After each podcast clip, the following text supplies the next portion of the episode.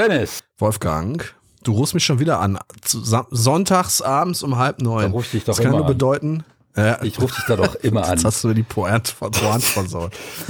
Pointe versaut. Was für eine Pointe hättest du denn gehabt? Pointe. Dass ich eigentlich Tatort gucken wollte jetzt. Ach so, ja gut, da kann ich dir leider nicht helfen. Und danach, und danach Anne Will. Danach Anne Will. Ah, ja. Davon würde ich dir gerne abraten, weil davon, ja, darüber, unter anderem darüber wollte ich reden. Ach krass, das gibt's ja doch, gar Doch, nicht. genau, darüber wollte ich reden. Ähm, ich reg mich ja schon seit vielen Jahren über bestimmte Dinge auf und versuche die jetzt, wo es dann wirklich ans Eingemachte geht, ähm, langsam mal so ein bisschen zu systematisieren. Und da ist mir heute eingefallen, wo ich dachte, darüber muss ich mit Dennis reden. Das ist nämlich eine steile These, wie sie ihm gerade so in den Kram passt. Nämlich, dass ähm, Talkshows, so wie sie sich in den letzten Jahren oder sagen wir schon in den letzten Jahrzehnten entwickelt haben. Und zwar egal, ob im öffentlich-rechtlichen oder im privaten Fernsehen, ob in Deutschland oder Amerika, dass sie sich zu einem bedeutenden Teil der internationalen profaschistischen Propaganda entwickelt haben. Und damit will ich nicht sagen, dass Anne Will eine Faschistin ist. Oder, Da schickt er direkt den Disclaimer hinterher. oder, oder Lanz oder Maischberger oder wie sie alle heißen. Das will ich gar nicht sagen. Klar, bei Fox News haben wir Faschisten sitzen, das wissen wir alle. Aber ähm, nee, die Leute machen das einfach so, ohne sich Gedanken darüber zu machen und aus reiner Gedankenlosigkeit helfen sie den Faschisten. Und ähm, ich möchte jetzt so als den aktuell international ähm, notorischsten Faschisten Wladimir Putin bezeichnen, um das auch direkt klar zu machen. Wir nehmen diese Folge auf am Sonntag, den ähm, 10. April. Ja, bevor wir wissen, ob Marie Le Pen möglicherweise äh, fr- französische Chefin wird. Ja, er nimmt mir wieder, der Herr Walk nimmt mir einfach immer meine Gedanken. Er, er zieht mir die Gedanken aus dem Kopf in bester Inception-Manier. Ich habe langsam das Gefühl, dass du in mein Unterbewusstsein eindringst, Wolfgang. Und mir alle klugen Gedanken aus dem Kopf stierst, bevor ich sie aussprechen kann und diese zu deinen machst. Ähm, das tut mir leid. Das will, will ich gar nicht.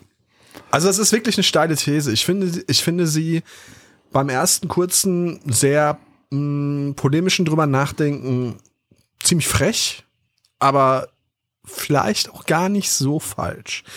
Ich möchte dich mit einem kleinen Zitat konfrontieren, Wolfgang, das mir, weil ich ja total unvorbereitet in diese, in diese Sendung starte und ja auch nicht weiß, über was du mit mir sprechen willst, direkt im Gedächtnis habe, wenn ich, wenn ich daran denke. Ja. Dieses Zitat geht. Im Fer dieses Zitat geht. Im Fernsehen ist nicht wahr, was stimmt, sondern das, was stimmig aussieht. Und dieses Zitat hat wer geschrieben oder wer gesagt, Wolfgang? Das kann ich so gar nicht behaupten, dass ich das wüsste. Wüsste ich auch nicht, äh, hätte ich es nicht vorher äh, äh, nachrecherchiert. Die Dame heißt Claudia Brunst und ist Fernsehkritikerin und hat 2005 ein Buch veröffentlicht, das da heißt Die später der Abend. Und ich finde, dieses Zitat passt perfekt zu deiner These. Denn ja, man könnte natürlich argumentieren, dass diese Talkshows, also vielleicht erstmal grundsätzlich, ich habe ein Problem mit dem Begriff Talkshow.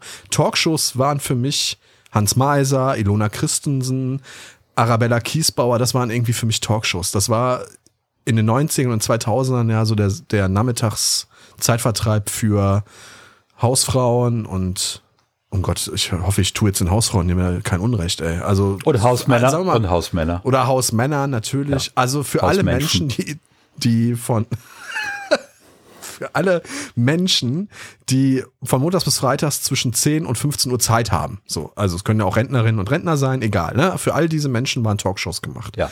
Und dieser Begriff ist für mich negativ konnotiert irgendwie, weil das einfach Unterhaltung war und zwar unter klein geschrieben und Haltung groß. Also das ist halt einfach wirklich äh, äh, ziemlich trashiges Team Ja, in, gewesen. in diesen Sendungen ging es ja darum, Leute vorzuführen. Genau. Ja. Und Aber- diese Talkshows, aber- über die wir jetzt heute sprechen, Sekunde, Ja. Wolfgang, diese Talkshows, über die wir jetzt heute sprechen, dienen ja nun mal einem ganz anderen Zweck, zumal sie ja auch, ich sag mal, zu 95 Prozent in den öffentlich-rechtlichen Sendungen laufen. Sie dienen ja dem Zwecke der politischen Aufklärung, der Bildung und so weiter und so Das fort. stimmt eben nicht. Das ist vielleicht, das ist vielleicht das promotete Ziel dieser Sendung. Das heißt, es wird behauptet, dass sie dem dienen sollen und auch wollen. Tatsächlich, Tatsache ist, sie bewirken das exakte Gegenteil. Und das werde ich versuchen zu belegen heute in unserem Gespräch. Sie bewirken das exakte Gegenteil und dienen deshalb den Faschisten. Das ist wirklich eine, eine harte These, muss ich sagen. Also, ich habe mir natürlich auch, ähm, jetzt kommt das, jetzt müssen wir leider den, den Zuschauern erklären, dass es den Weihnachtsmann nicht gibt. Ich habe mir natürlich im Vorfeld der Sendung schon Gedanken darüber gemacht. Ja. Äh, ich habe geahnt, dass du dieses Thema aufgreifen Das schwebt ja auch im Raum. Also ich meine, es schwebt, schwebt im Raum ja. natürlich heute Präsidentschaftswahl in Frankreich. Genau.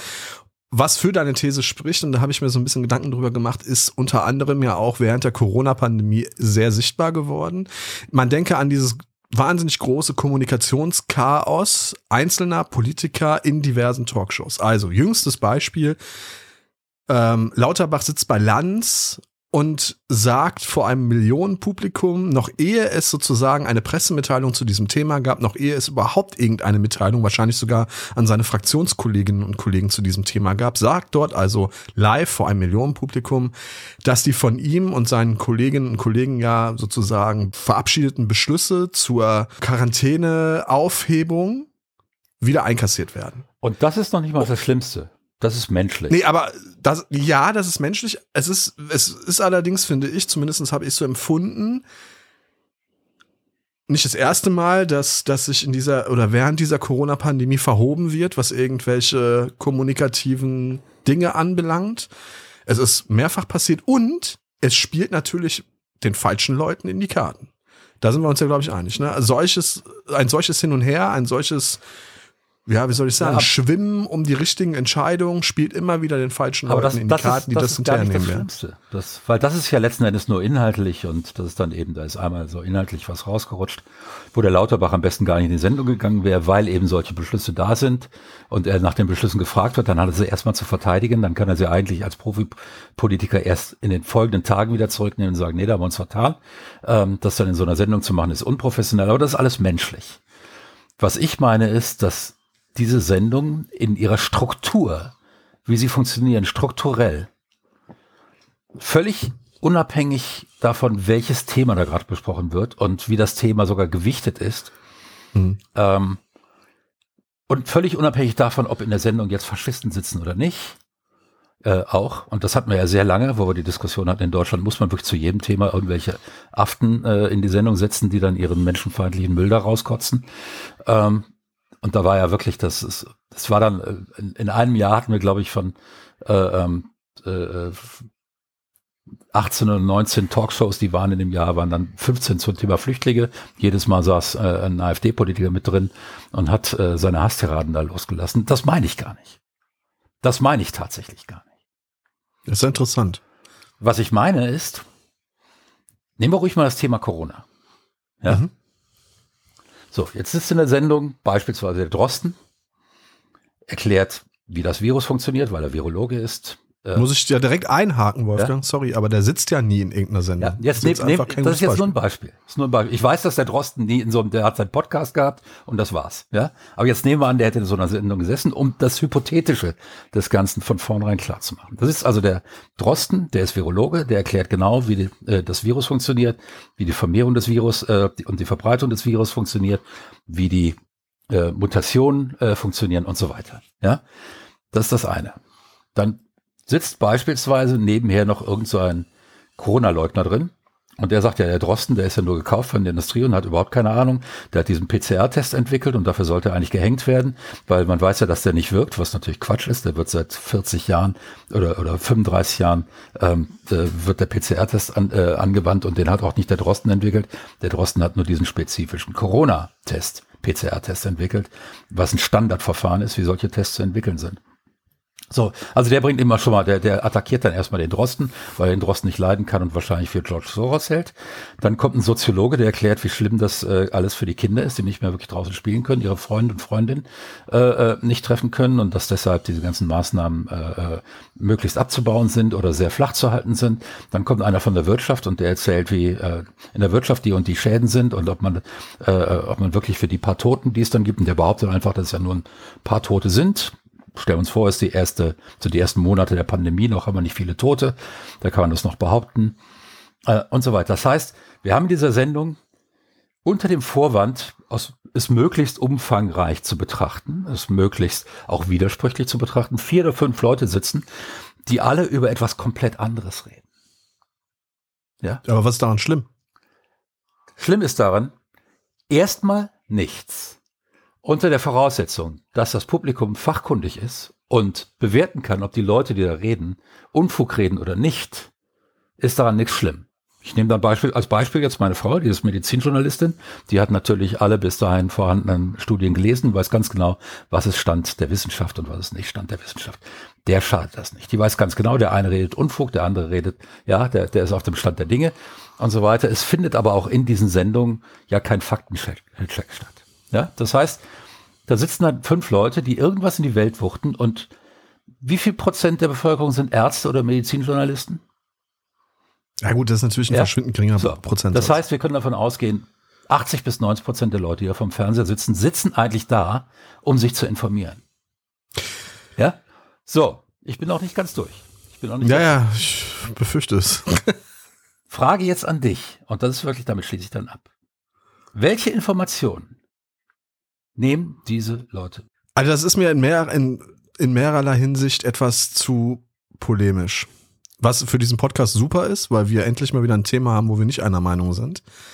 Ähm, aber es fängt schon damit an, dass du diese Talkshow meines Erachtens nach, also diese fiktive Talkshow, völlig falsch besetzt.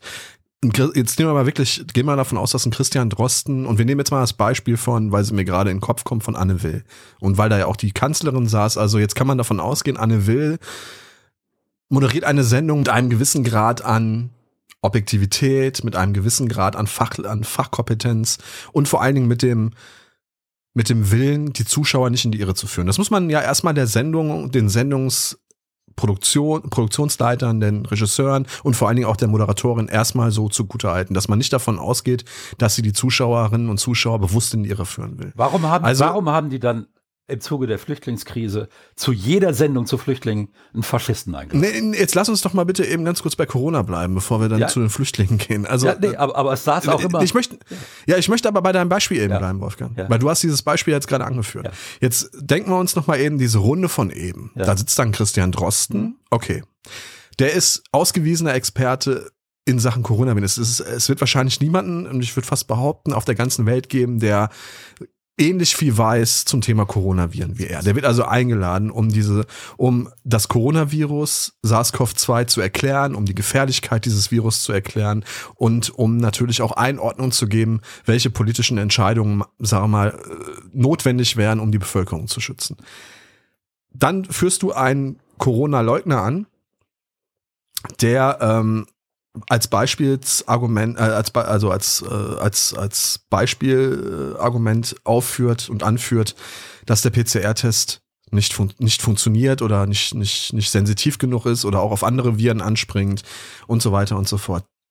Und hier fange ich schon an zu sagen, dieser Corona-Leugner, nennen wir ihn ist auch egal. Also mir fällt jetzt auch keiner ein. Sag mal, dieser Corona-Leugner würde nicht in dieser Sendung sitzen. Und ich habe wirklich viele Sendungen zu diesem Thema verfolgt und ich habe dort keine Corona-Leugner sitzen sehen, Wolfgang. Es sei denn natürlich, wir nehmen jetzt, wir nennen jetzt Menschen wie ähm, Henrik Streeck und, und äh, äh, Kekulé und andere Virologen und Epidemiologen Corona-Leugner. Aber ein Bakti oder ein Wodak, die haben in diesen Sendungen nicht gesessen. Also, weil sie also ich erinnere, mich, ich erinnere mich an eine Sendung äh, und ich gucke wirklich wenige, aber an die erinnere ich mich, wo da tatsächlich einer saß und den, eben den PCR-Test als wirkungslos bezeichnet hat. Ähm, und das ist und der, er wurde nicht korrigiert. Ich erinnere mich an eine Sendung, wo der Lanz äh, äh behauptet hat, dass sie ähm, dass die Maserninfektion über, äh, über eine Schmierinfektion verbreitet würde, was kompletter Unfug ist. Das hat Lanz höchst ja, okay. persönlich gesagt. Also da, das mag sein, ja? das weiß ich jetzt nicht. Ich gucke sehr viel jede, äh, politische Talkshows. Je, jede Menge äh, Missinformationen gesehen, auch Sachen, die, ähm, das war vorhin bei Streeck äh, äh le, äh, leicht, äh, der offensichtlich nicht immer sich bewusst ist, was er da gerade sagt, ähm, der äh, beim Thema äh, AIDS-Viren, HIV-Viren, ein absoluter Spezialist ist, das muss man ihm geben. Ähm, und auch kein Corona-Leugner. Auch kein also Corona-Leugner, er hat nur mit jeder seiner Voraussagen in den ersten zwölf Monaten komplett daneben gelegen. ja, aber das liegt auch, ich, äh, und wurde ich immer wieder kein, eingeladen. ich bin kein Apologet für Henrik Streeck Ja, oder so. Mir ist der Mann sympathisch und Nee, ich glaube, aber, aber du hast meine Frage noch nicht beantwortet. Jetzt geh doch mal hypothetisch. Wir sind erstmal von einer hypothetischen Sendung. Du sitzt also in einer Sendung und du kriegst äh, äh, zu einem Thema bei fünf Experten sechs verschiedene Meinungen. Ja, aus Ja, aber teilweise, diese- völlig, aus aber schon die- völlig anderen Gebieten. Und solche, Ja, aber solche diese Ausstaffung noch. der Sendung, die Besetzung der Sendung würde so schon alleine, das ist ja, wir wollen, also wir haben uns doch auf die Fahne intellektuelle Redlichkeit geschrieben. Ja. Und also so eine Sendung, wie du sie gerade besetzt hast, würde nicht ausgestrahlt werden. Deswegen äh, kann ich dazu gar nichts sagen, weil so eine so ein Corona-Leugner würde da nicht sitzen. Das, da gebe ich dir Brief und Siegel drauf. Die würden niemanden einladen, der die komplette Argumentation von Christian Drosten derailt und 30, 40 Minuten der kostbaren Sendezeit dazu benutzen wird. Dann streich den hinzugehen und Corona-Leugner, dann streich Scheiß den zu behaupten. Corona-Leugner, nimm, den, nimm, den, äh, nimm die anderen und nimm dann, dann noch einen von der CSU, äh, der dafür ist, das ganze Land zuzumachen und vor allem Kneipen und was weiß ich nicht alles und so weiter. Und das wird dann alles, das Okay, dann alles in der gut. Sendung aufeinander. Fair enough. Streichen Fair wir mal den Corona-Leugner. Jetzt zu deiner Frage. Genau, wir streichen den Corona-Leugner. Mit und- was gehst du raus? Als jemand, der vorher wenig Ahnung hatte und jetzt Informationen wollte. Also Punkt eins, ich gucke so eine Sendung, um ein möglichst breites Meinungsspektrum von anderen Leuten zu einem Thema zu hören. Mhm. Und ich finde, diesen Auftrag erfüllen diese Sendungen meistens ganz gut. Es gibt welche, die gefallen mir besser, es gibt welche, die gefallen mir weniger gut, aber meistens gehe ich hinterher raus und habe das Gefühl, irgendwas Sinnvolles mitgenommen zu haben. Ja, und ich, Und wenn es- ich überhaupt nicht. Kein bisschen. So gut, so gut, so gut wie nie. So gut wie nie. Ähm, was dazu führt, dass ich nur noch sehr wenig, dass ich das nur noch sehr wenig sehe. Ich sehe dann meist irgendwelche Ausschnitte. Ähm, Wenn es viel diskutiert wird auf meiner Timeline, schaue ich mir ein paar Ausschnitte an. ähm, Und das Gefühl, das ich habe, da sitzen Leute, die gar nicht miteinander diskutieren, sondern jeder referiert sein Thema, prügelt dann auf die Leute ein, die seinem Thema irgendwie querkommen und am Ende sitzt du als Zuschauer da und sagst, äh, ja, und was habe ich jetzt gelernt? Nix. Und Ja, das, oder, oder das ist oder ja sehr- häufig auch so. Oder, oder, das ist oder häufig sehr wenig. So. Und das Gefühl, das sehr häufig bleibt, ist, es gibt keine Wahrheit und alles ist Meinung. Weil äh, das würde ich so nicht teilen, ehrlich gesagt. Also es gab ja auch, ähm, also der Vorwurf, den du den Talkshows ja machst, ist, dass sie sozusagen durch ihre Ungenauigkeit und durch, durch dieses Bleiben im Ungefähren halt der faschistischen Propaganda den Ball zuspielen und wenig dafür tun, dass sich Meinungen von Fakten unterscheiden oder umgekehrt, ne? Dass das, das sozusagen. Der Begriff der Wahrheit erodiert. Und das ist das, und das ist das, und das ist das, wo Faschismus ansetzt. Ja, aber gibt es eine allgemeingültige Wahrheit in allen Bereichen? ist es nicht auch so ein bisschen die Aufgabe von, von politischen Talkshows, so ein bisschen die Wahrheit auszu... Das, äh, ich, ich behaupte nicht in allen Bereichen, aber wenn jemand behauptet, PCR-Tests bringen nichts in der Sendung, und das habe ich gehört, dann gehört dem übers Maul gefahren und da gehört gesagt, entschuldigen Sie, die Wissenschaft sagt eindeutig anderes. Ja, 99,999-prozentig ist der PCR-Test äh, ein äh, sicherer Virusnachweis. Nicht in jedem einzelnen Fall, das behauptet auch niemand, aber eben mit einer sehr großen Wahrscheinlichkeit, die genau, Absolut. die genau anzugeben ist. So und Absolut. und wenn Leute anfangen gegen so etwas zu stänkern und denen wird nicht widersprochen äh, in einer Talkshow, in dem Augenblick sitzt da jemand und sagt ja Moment, stopp, der hat das da jetzt behauptet. Ja oder ähm, am nächsten Tag steht dann in der Sendung, äh, steht dann irgendwie in den Schlagzeilen Streeck, Doppelpunkt, Masken bringen nichts. Hat er gar nicht so gesagt. Die Schlagzeile hat es aber mal gegeben. Ähm, ich, auch wenn ich das jetzt paraphrasiert habe, aber da stand so, der Streeck hat nie wirklich den Nutzen von Masken in, in, äh, äh, in Zweifel gezogen. Das war mal irgendein Nebensatz, der dann komplett aus dem Zusammenhang gerissen wurde. aber das kann man den Talkshows nicht zum Vorwurf Das kann man machen. jetzt den Talkshows nicht zum Vorwurf machen, außer dass eben zu den Talkshows und während der Talkshows keinerlei Faktencheck stattfindet, ähm, der das irgendwie verenke, äh, verankert, sodass hinter die Möglichkeit, solchen Stuss in die Welt zu setzen, gar nicht mehr so gegeben ist.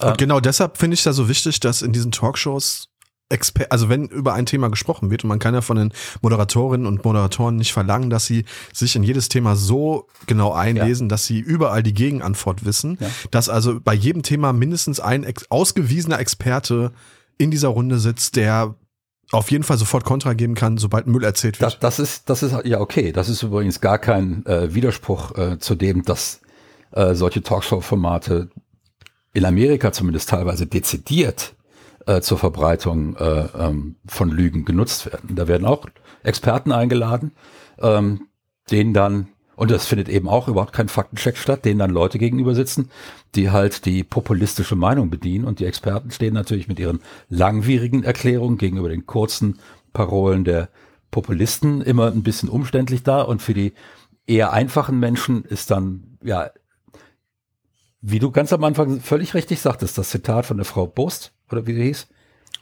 Brunst. Brunst. Ähm, wahr ist das, was wahr scheint. Ja.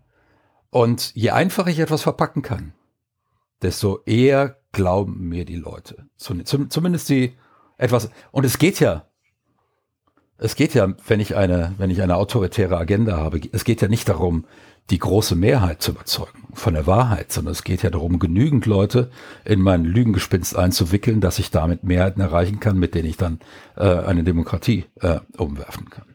So, was die also, was die, äh, was jetzt also in diesen Talkshows passiert und äh, es ist, die Themen werden viel zu groß gefasst. Das heißt, da muss dann eben neben beispielsweise jetzt dem Experten, der dann darlegt, wie so ein Virus funktioniert, und an, allein an dem Thema gibt's ja genügend nachzufragen, um die Leute aufzuklären, wie kann ich mich wirklich schützen und so weiter. Und hier, das ist der Mechanismus, den das Virus nutzt, um von einem Menschen zum anderen zu kommen.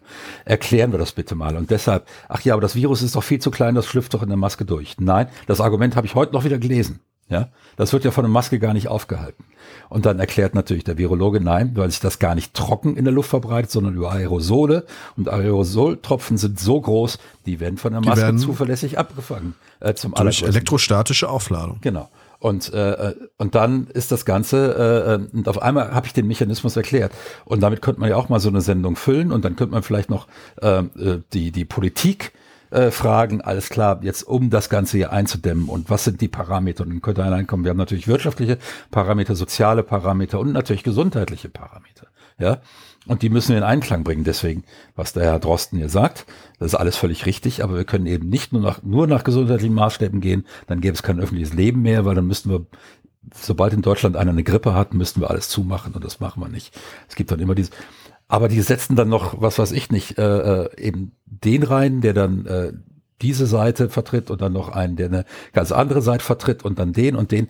Und aber das und, ist doch nicht und, schlimm, und, Wolfgang. Doch, und es entsteht in fast jeder Sendung eine Kakophonie an Informationen, die niemandem mehr hilft. Und was dabei, was daraus entsteht, ist bei vielen Menschen, bei zu vielen Menschen das Gefühl, dass es eigentlich keine überprüfbare Wahrheit mehr gibt, dass jeder nur die den Teil der Fakten ähm, verrät, der in seine Meinung passt, passt oder sogar offen lügt. Ähm, und dass letzten Endes äh, wir uns als Gesellschaft, und das ist das Ergebnis, im Anschluss nicht mehr auf Fakten einigen können. Und da sind diese Talkshows, die ja für die Einschaltquote auch auf Krawall gebürstet sind ein Stück weit, ähm, wo solche Leute ja eingeladen werden, da Mitstreit entsteht. Natürlich. Ja? Die Mechanismen sind so. brutal unethisch, ja, die, die hinter so einer Talkshow Genau, stehen. genau. Und das und diese Mechanismen befördern eine Beschädigung des öffentlichen Diskurses, nämlich, dass ich als Normalbürger, als jemand, der nicht die Möglichkeit hat, mal eben schnell Virologie zu studieren oder Politikwissenschaften oder was weiß ich nicht, dass ich als dieser Mensch völlig abhängig bin von Leuten, die ihre eigene Agenda be äh, äh, betreiben, äh, die alle nur Ausschnitte von dem zeigen, was tatsächlich für mich interessant wäre, wobei ich gar keine konkrete Ahnung habe, was alles für mich interessant wäre. Ich kann nicht mal mehr beurteilen, ob die mir alles sagen oder nicht. Ähm, und das zerstört das Vertrauen in den Diskurs an und für sich in den öffentlichen. Und das ist die große Einfallstür des Faschismus. Und, und, und wenn ich mir jetzt ein Format ausdenken würde, weil das möglicherweise eine der nächsten Folgen Ja, das, genau. Ja, dann würde ich sagen, ja. Schon wieder meine Gedanken geklaut. Ja, ich mache mir auch ein paar, paar Gedanken, wie man etwas verbessern kann. Ich will ja nicht immer nur meckern. Ähm, ich denke, es gibt ganz großartige Sendungen, in denen sich zwei oder drei Leute unterhalten. Ja, sogar unmoderiert. Und in diesen Sendungen gibt es einen gewissen Comment, ähm, einen gewissen Verhaltenskodex der sagt, ich unterbreche nicht, ich lasse den anderen ausreden, ich höre zu, ich stelle Fragen an den anderen, wo ich nicht weiß, was Sache ist, und ich beantworte Fragen intellektuell ehrlich. Also ungefähr das, was wir machen. Ja, außer dass ich dich manchmal unterbreche. Ja. Man, manchmal, hat er gesagt, habt ihr alle gehört, ne? Manchmal. Und, und es gibt dabei auch einen klar umrissenen Themenbereich, von dem auch nicht ab, abgewichen wird. Und es gibt eben diesen, es wird keinen Whataboutismus geben. Es wird kein, keine Strohmann-Argumente geben. Diese Sachen. Und solche Sendungen habe ich schon. Es gab mal eine Sendung in den 60ern mit Hannah Arendt. Und, Ja, genau. Ich wollte gerade sagen, ja? also es muss schon sehr lange her sein. aber das sind Sendungen, die machen die Zuschauer schlauer. Die Talkshows heute Ich- machen Zuschauer ich weiß nicht ich weiß nicht. Aber ich fühle mich nicht dumm danach. Also äh, es wird immer Whataboutism geben in den Talkshows, weil das einfach nun mal, wenn, wenn jemand, wenn sich jemand angegriffen fühlt, und ich wette mit dir, wir haben auch schon unbewusst, ohne dass uns jemand darauf aufmerksam gemacht hat, Whatabout, Whataboutism betrieben. Weil es ist doch eine normale menschliche Reaktion. Jemand fühlt sich angegriffen oder kritisiert und nimmt plötzlich Beispiele aus einem völlig anderen Themenkomplex und bezieht sich auf diese. Und schon hat er Whataboutism betrieben. Das passiert in den, äh, in den TV-Talkshows ständig.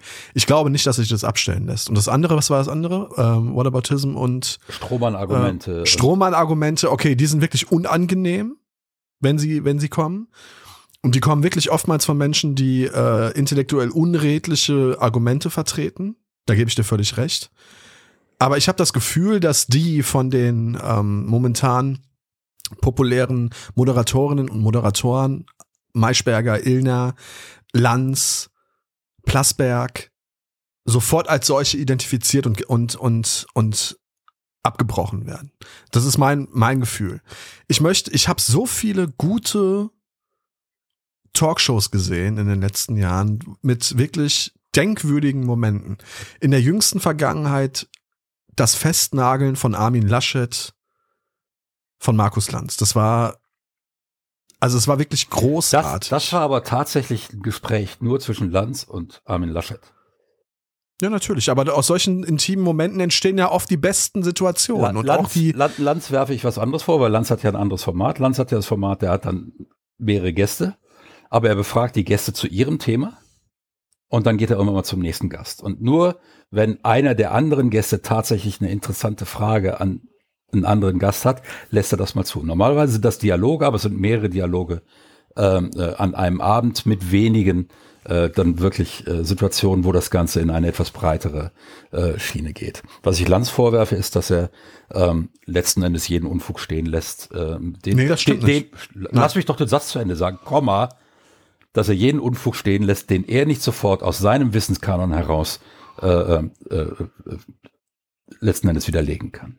Ich garantiere dir, da gibt's auch Leute in der Regie, die werden dann, wenn irgendjemand große Scheiße in der Sendung erzählt und Lanz reagiert nicht sofort drauf, das habe ich jetzt auch schon ein paar Mal festgestellt, eine Minute später oder so rekurriert er nochmal auf das, auf das eben Gesagte und, und korrigiert das. Also da wird's Leute geben in der Regie, die sofort sagen, ey Markus, da musst du jetzt aber einschreiten, das war nicht cool, was der da gesagt hat. Und dann wird Markus sagen, äh, Frau Wagenknecht, das, was Sie da gerade behauptet haben, das war aber ganz große Scheiße. Warum, warum sitzt, Und zwar warum aus dem und dem Frau. Wagenknecht äh, ständig in irgendwelchen Talkshows? Weil sie offensichtlich ein großes Mitteilungsbedürfnis hast. Die Frage kannst du natürlich aber auch an einen Also Karl-Josef Lauterbach stellen. Ich habe auch ein großes Mitteilungsbedürfnis. Ich bin noch nicht einmal eingeladen worden. ja, wir würden aber hingehen, Wolfgang, wenn, wenn man uns einladen würde, oder? Dessen sind wir uns ja wohl einig. Die, die gleiche Frage, äh, Wolfgang, kannst du ja auch einem Lauterbach stellen. Also der ist ja nun, und das, und Ja, jetzt kommen wir ja bitte eine nicht mit, nein, jetzt kommen. Ja, also ich dachte, du kommst jetzt mit, der hat aber auch eine redliche Aufgabe und nee. möchte die Menschen, Nein, nein. Ne, also der hat mindestens, mindestens genauso viel Geltungsbedürfnis wie eine Sarah Wagenknecht. Ja, wenn klar, aber mehr. warum wer- wird die immer wieder, beim Lauterbach habe ich mich das auch gefragt, warum wird der immer wieder eingeladen? Weil die Quoten bringen, wenn die da sitzen. Siehste, Weil die genau. natürlich auch immer steile Thesen raushauen. Genau. So wie wir. Die, die bringen So, die bringen Quoten. Die bringen Quoten und hauen steile Thesen raus. So. Und ähm, Ja, aber that's the, that's, uh, that's how show business works. Also ich meine, gut, aber wir haben ja auf der einen Seite Information und auf der anderen Seite Showbusiness.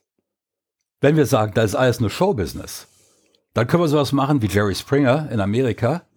Ja, ähm, und da weiß jeder, der zuschaut, das ist jetzt wirklich, das ist eine Schlammschlacht. Ja, das ist, okay, da kann ich keinerlei echte Informationen draus ziehen. Das Problem ist, dass diese Talkshows hinkommen, einen Informationsanspruch haben und ihre Zuschauer sehr häufig ähm, ratlos da sitzen lassen. Und das ist doch gar nicht so schlimm nach einer Sendung. aber über die Jahre und Jahrzehnte, die es diese Formate schon gibt, ähm, hat auch, auch durch die Talkshows eine Erosion ähm, des Vertrauens in eine faktische Entscheidungsgrundlage stattgefunden.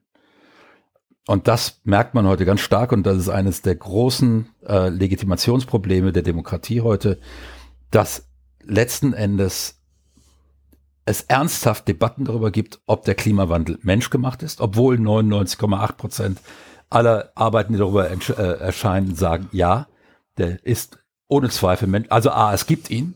Das war ja schon mal die erste Leugnung.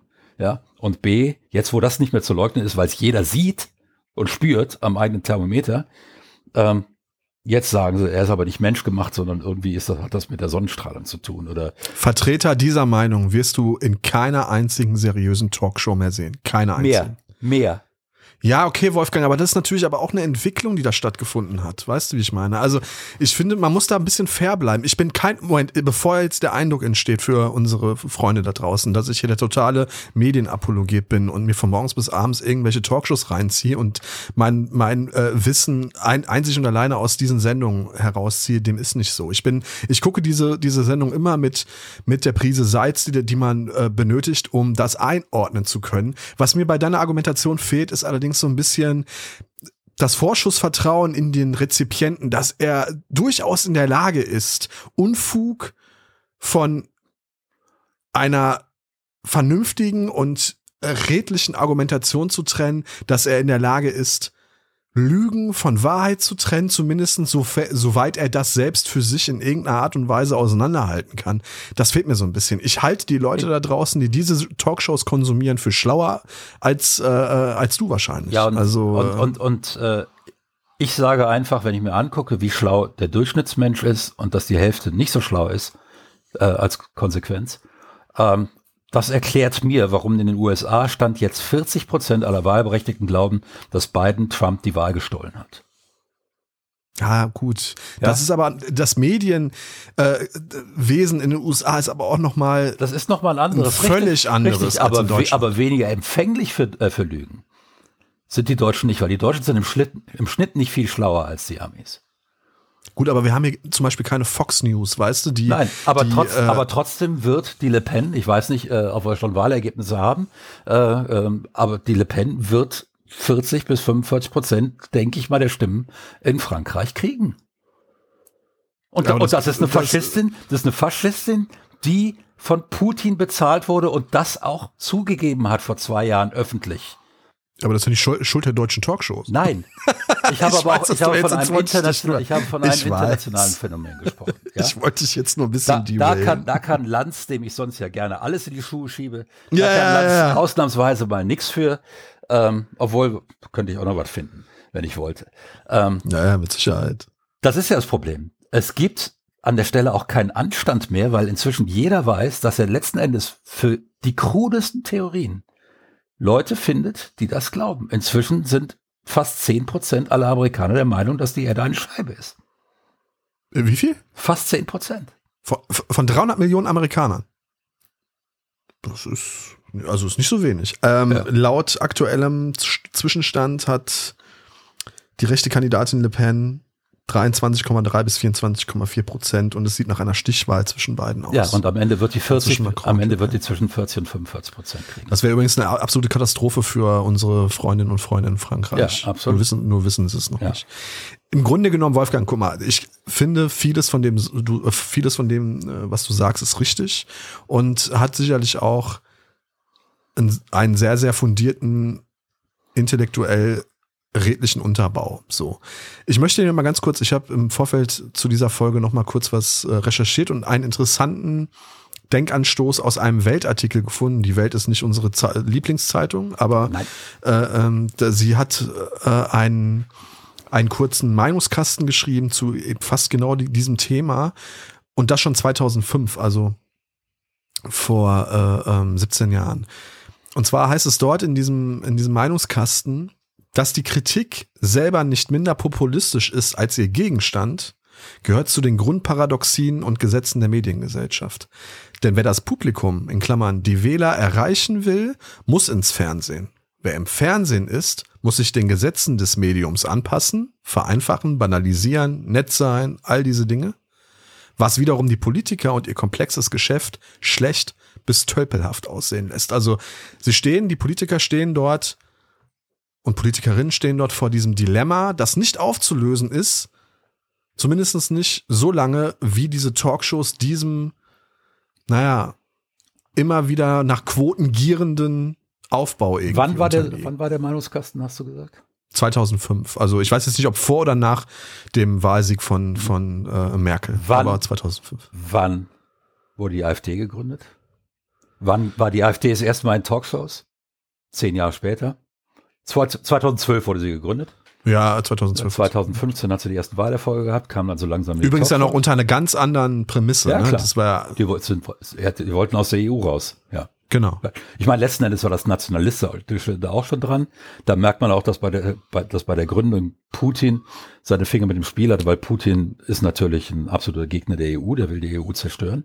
Ähm, er hat ja auch den Brexit finanziert, beziehungsweise die Kampagne für den Brexit entscheidend mitfinanziert. Ähm, das weiß man ja alles, die Putin-Trolle in äh, St. Petersburg, die da sitzen in den Trollfabriken und äh, Sachen verbreiten. Trollfabrik ist ein schönes Wort. Ja, ja, das ist der, der das, man kennt das Gebäude, man weiß, wo das ist oder wo es zumindest vor ein paar Jahren noch war. Wahrscheinlich ist das inzwischen gewachsen und äh, die mussten umziehen, weil es jetzt eine größere Firma ist. Aber ähm, Tatsache ist, dass Putin da überall mitgemischt hat und dass er die Meinung mit und dass er die, die AfD auch mitfinanziert hat. Einzelne AfD, bei einzelnen AfD-Politikern ist es nachgewiesen. Ähm, da sind wir also juristisch völlig auf der, völlig auf der sicheren Seite. Und ähm, es ist also so, dass die dann in die Talkshows waren, die waren nicht mehr nett. Die waren nicht mehr nett. Ja, die, die haben Ausländer nicht mehr, nicht mehr als unsere ausländischen Mitbürger bezeichnet, sondern als Asylbetrüger und was weiß ich nicht alles.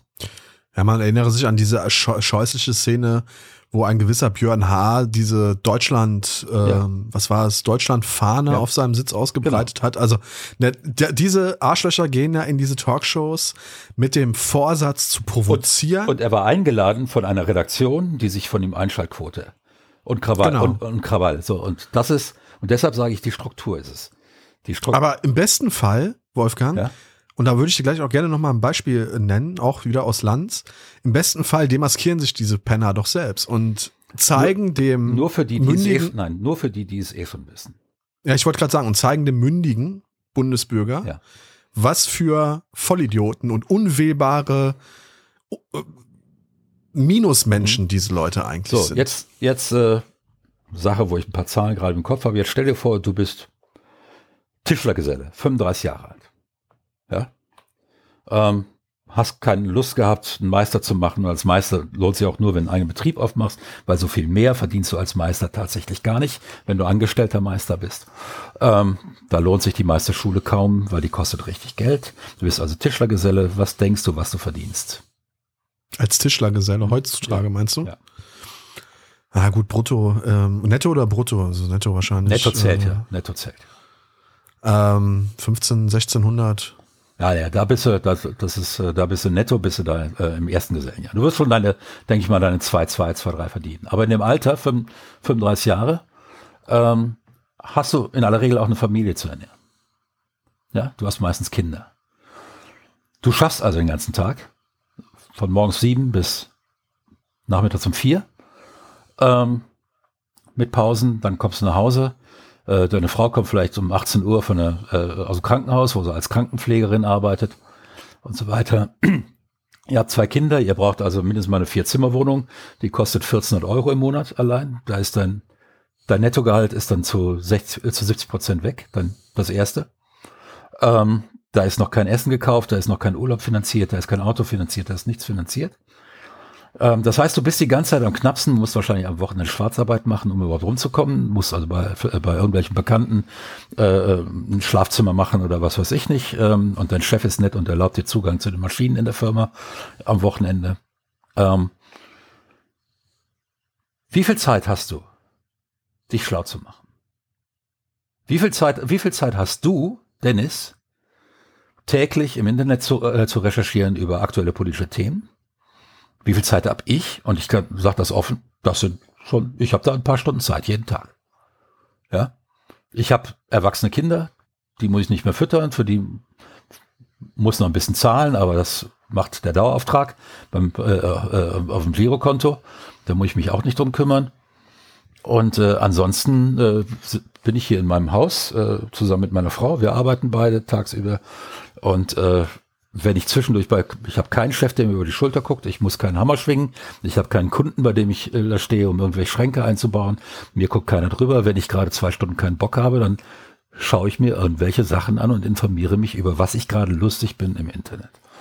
Ähm, und das Schöne ist, dass das in meinem Beruf als Game Designer immer auch irgendwo hilfreich ist, wenn ich wieder ein Game Designer, egal was ich lerne. Ja, bin ich also in einer sehr gesegneten Position. Ich wette bei dir, du hast auch ein paar Stunden Zeit, jeden Tag zu gucken, wenn du Lust hast. Dieser Tischler, nein. Der ist nicht dümmer als wir. Der hat nur viel weniger Zeit, sich zu informieren. Und dann hockt er sich um 20.15 Uhr, ja, ziemlich fertig vom Tag, Kinder sind endlich im Bett, ja, hockt er sich mit seiner Frau vor den Fernseher und dann sieht er sowas. Wie viel Information zieht er raus, die er wirklich weiterverarbeiten? Ich glaube, das ist ein bisschen unterkomplex gerade. Also der Tischler, den ich kenne, oder den kenne ich nicht, aber den ich mir vorstelle, wenn der sich abends Maybrit Illner, Lanz, Maischberger oder hart aber fair anguckt und nicht nur einmal, weil ihn zufällig gerade das Thema interessiert, sondern immer wiederkehrend, weil er gerne politische Talkshows guckt. Der Tischler liest auch die FAZ. Der Tischler hat auch ein Abo vielleicht von der New York Times auf seinem Handy. Von diesem Tischler rede ich nicht. Und das ist übrigens ein sehr seltener Tischler, den du da gerade, den du gerade äh, zitierst. Und das weiß, Nein, und das weiß ich. Was ich sage, Wolfgang, ganz Ja? kurz bitte. Was ich damit sagen will ist, wenn ich politisch interessiert bin und ein Mindestmaß an politischem Interesse musst du haben, damit du dir diese Sendung anguckst. Wenn dir Politik am Arsch vorbeigeht, Ja.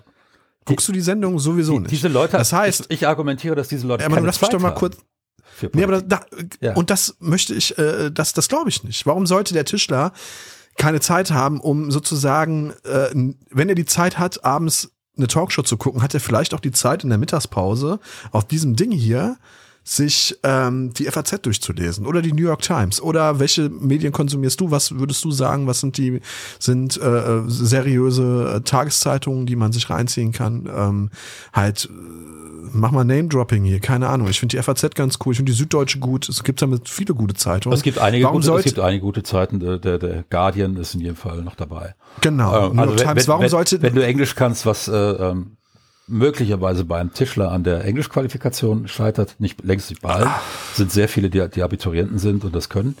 Ähm, aber ähm, das, nein, das Problem ist, dass dein tägliches Leben dich erschöpft an der Stelle. Dein tägliches aber das, aber das, das, das heißt doch nicht, dass du dir trotzdem nicht die Informationen, die dich interessieren. Nochmal, wir reden ja hier von einem persönlichen Interesse. Dieser Mensch ist doch jetzt auch scheißegal, ob der Tischler ist oder Bäckerei-Fachverkäufer oder ob der bei Aldi hinter der Kasse sitzt. Es geht ja offensichtlich bei dir jetzt um, die, um den Zeitaufwand, den er benutzen, den er aufbringen müsste, um sich zu informieren. A, glaube ich nicht, dass das so viel Zeit, äh, sag mal, irgendwie, äh, äh, sag mal, demjenigen kostet oder diejenige kostet, sich zu informieren, weil heutzutage eh alles über Smartphone konsumiert wird, was, und das Smartphone haben wir permanent bei uns. Punkt zwei ist, es ist doch letztlich so, wenn ich an Politik Interesse habe, dann ist das ein, eine, das ist ein Fable meiner persönlichen Interessen. Und dann decke ich mich doch mit Informationen zu. Dann versuche ich doch so möglich, möglichst breit meine, mein, mein Wissen zu erweitern. Und da würde ich jetzt behaupten, dass das unterkomplex ist. Weil es kann ja sein, dass ich mich für Politik interessiere, aber als nächstes, als erstes muss ich ja im Leben mal das machen, was die Familie hält. Geld verdienen. ja, mich, arbeiten, aber das Ab- schließt das andere doch nicht aus. lass mich doch erzählen. Arbeiten, mich um die Kinder kümmern, noch mehr arbeiten, noch mehr arbeiten, damit die Rechnungen äh, bezahlt werden können, weil so eine Familie teuer ist. Und, ir- und dabei er, erlöschen nach und nach, und das hat jeder erlebt, der so, eine Arbeit macht, erlöschen dann Hobbys. Beispielsweise hören viele auf, Sport zu treiben, die vorher sehr viel Sport getrieben haben. Ähm, einige, einige hören auf, ein Musikinstrument zu spielen, andere hören auf. Die interessieren sich nach wie vor eigentlich für Politik, aber abends sind die müde. Da können sie nicht mehr. Da ist der Kopf auch leer. Und das ist, das ist ja jetzt keine Entweder-oder-Entscheidung, sondern das ist einfach die Menge an Arbeiten, die du erledigen musst, damit die Fa- Familie überhaupt existiert. Diese grundlegenden Sachen.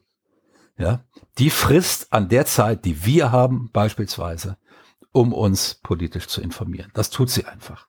Und je mehr das ist, desto stärker wird das eigentliche Interesse an einem Thema ähm, beschädigt, beziehungsweise nicht beschädigt, sondern die Möglichkeit, diesem Interesse nachzugehen, wird beschädigt. So, jetzt sage ich nicht, dass jemand, der sich sehr für Politik interessiert hat, gar keine Möglichkeit mehr hat, sich dafür, äh, sich da zu machen. Aber der normale Mensch in Deutschland interessiert sich nicht wirklich für Politik. Die allermeisten Menschen, die du fragst, werden sagen, ach komm, Politik. Ja, ja da gebe ich dir recht. So. Das äh, genau. sehe ich auch so. Diese Menschen wählen aber auch. Ja. Und der Faschismus will nicht die Leute überzeugen, die sich für Politik interessieren, weil sie genau wissen, dass das ein zu dickes Brett ist. Die wollen die Leute abholen, die sich nicht für Politik interessieren. Der, der Faschismus braucht das Apolitische. Der Faschismus braucht, dass die Bevölkerung erstmal entpolitisiert wird. Ja? Ähm, dass keine Aufmerksamkeit mehr herrscht für Fragen wie Gleichheit, Gleichheit des Verdienstes oder der ökonomischen Möglichkeiten, gleiche Rechte und so weiter. Ähm, die Leute müssen letzten Endes sagen, das ist ja eh alles nur noch ein, äh, und, und da ist eben das Problem, wenn dann bei diesen Menschen das Gefühl entsteht, ich habe keine Ahnung, was da weiß und ich habe auch keine Zeit, mir das anzuhören, das interessiert mich eigentlich auch gar nicht. Aber der da wirkt überzeugend. Genau das, was die, äh, äh, äh, was da äh, auch gesagt worden ist. Das, was wahr scheint, das, was logisch scheint, das wird dann geglaubt. Und so werden die eingefangen, weil die Wahrheit ist komplex. Die Wahrheit ist immer komplex. Das, was eigentlich deine Entscheidungsgrundlage sein sollte, ist komplex, braucht Zeit und braucht Ruhe, um es nachzuvollziehen. Und weder die Zeit noch die Ruhe wird in den politischen Talkshows heute einem Thema gegönnt. Und deshalb fördern sie vor allen Dingen bei den Menschen, die dafür eh empfänglich sind, das Gefühl, dass das alles nur ein heilloser Streit ist, in dem es keine Wahrheit gibt, kein richtig oder falsch. Und dann wird demjenigen geglaubt, der die beste Geschichte erzählt. Das ist, an dem Punkt unterscheiden sich unsere, unsere Ansichten und vor allen Dingen auch unsere Wahrnehmung dieser Talkshows. Also ich zum Beispiel empfinde das, das ist ja total interessant und spannend, wie zwei Menschen die gleiche Sache aber völlig unterschiedlich äh, empfinden können. Ich empfinde diese Talkshows vor allen Dingen in den letzten Jahren als durchaus bereit, ein Thema von ganz, ganz vielen verschiedenen Seiten zu beleuchten. Da beginnt das Problem. Es sind so viele verschiedene Seiten. Nein, du warte doch mal eben, Wolfgang. Ja. Du wolltest mich nicht immer unterbrechen. Entschuldigung. Wollte ich nicht unterbrechen, ich wollte nur etwas einwerfen, dich danach weiterreden da, lassen. Darfst du ruhig weiter, darfst du ruhig weitermachen. Davon lebt dieser Podcast. Es lebt, also diese, diese Talkshows versuchen, ein Thema von mehreren Seiten zu beleuchten und das auch wiederkehrend. Ein Beispiel und dann komme ich nochmal auf ein, auf ein anderes. Ich habe in den letzten Wochen viel über den Ukraine-Russland-Konflikt gelernt. Aus freien Stücken, weil mich das Thema natürlich aufgrund der Aktualität und aufgrund der Scheußlichkeit dieses Krieges interessiert.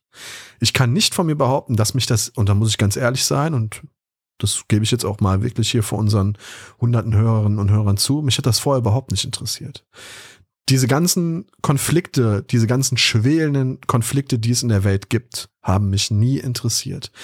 Weil ich immer der Meinung war, ich versuche mich mit den, ich versuche den Krieg auszublenden, damit in meinem Kopf Frieden herrscht, ja. so, so etwas vereinfacht gesprochen. Und habe mich aber in den letzten Wochen und Monaten intensiv mit dem Thema auseinandergesetzt und habe das Gefühl, wo vorher 0% Wissen war, sind jetzt zumindestens 5% Wissen. Und dieses Wissen, diese 5%, habe ich mir durch die Talkshows drauf geschafft, habe mir durch Mr. Wissen, äh, Mr. Wissen, Mr. Wissen to go drauf geschafft, der, wie ich finde, komplexe Themen sehr verständlich und gut erklärt, dass auch so ein Depp wie ich sie versteht.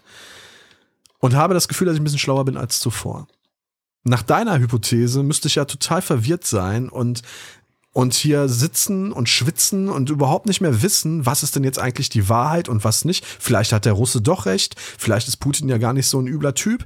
Wenn das alles so defizitär berichtet würde, wie du es darstellst, dann müsste ich doch total verunsichert sein und total Nein, weil du Zeit hast, im Internet zu gucken. Du hast, äh, du, du, du hast Zeit, weiter nachzuforschen.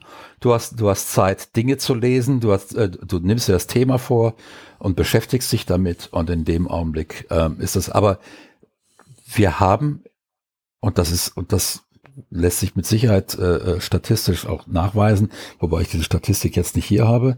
Wir haben einen erheblichen Anteil Menschen in Deutschland, die eigentlich mit Politik nichts zu tun haben wollen, die aber trotzdem entweder wählen gehen oder eben nicht wählen gehen, was die Sache nicht viel besser macht.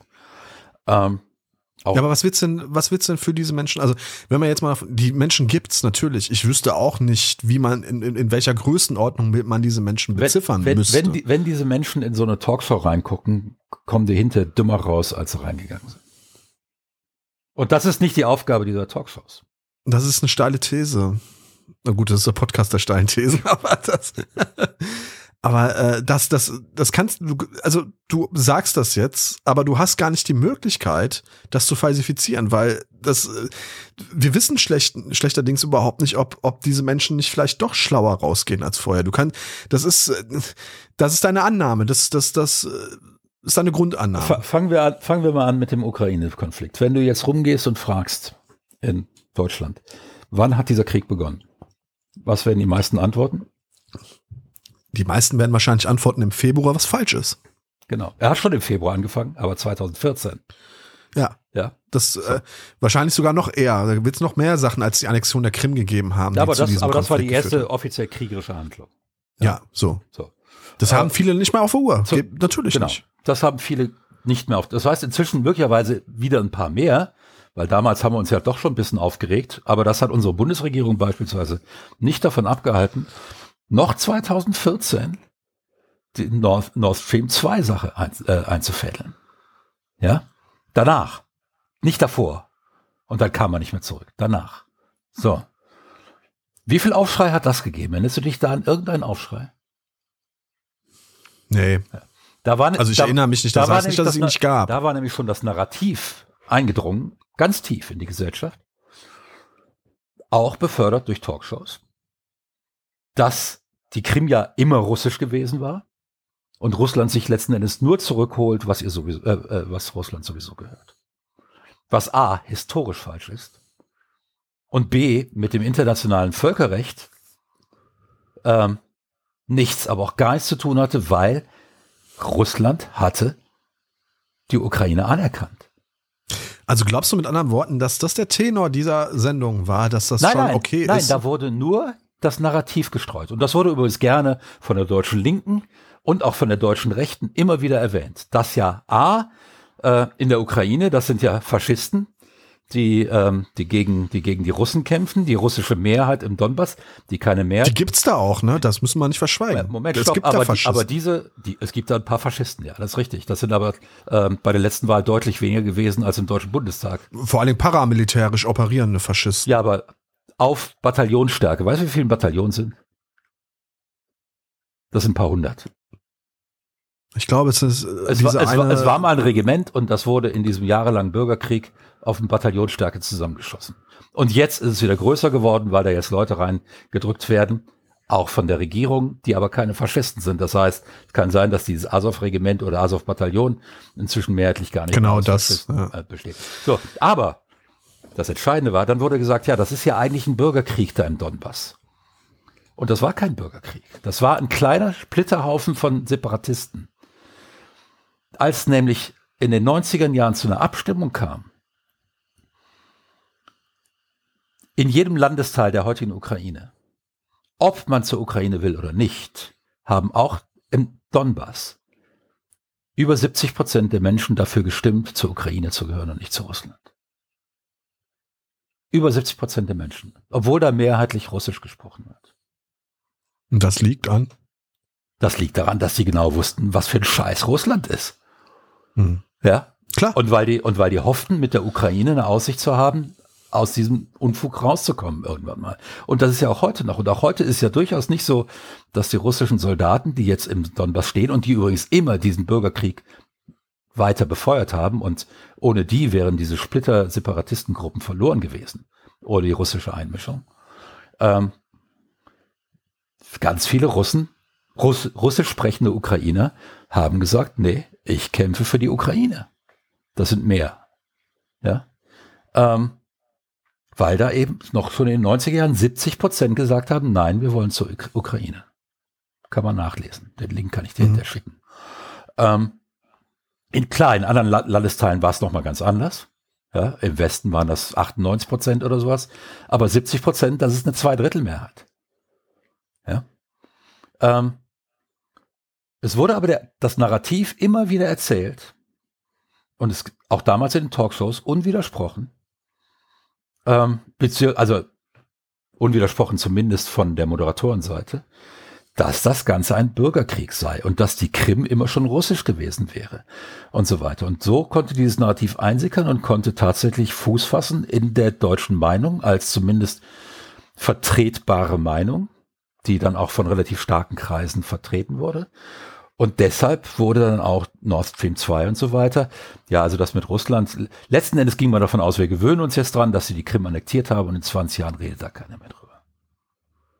Das war, das war so das, das politische. Ja, wenn man dieses Narrativ mal weiterdenkt, dann hätte es dann natürlich aber auch dann, wenn das so in dieses Unterbewusstsein der Bevölkerung eingesickert wäre, genau diese Denkweise, dann hätte die Bevölkerung jetzt aber wahrscheinlich auch mit etwas mehr Verständnis für Russland reagiert, nee, aber es tat sie ja nicht. Nee, nee, am Anfang war das ja noch so.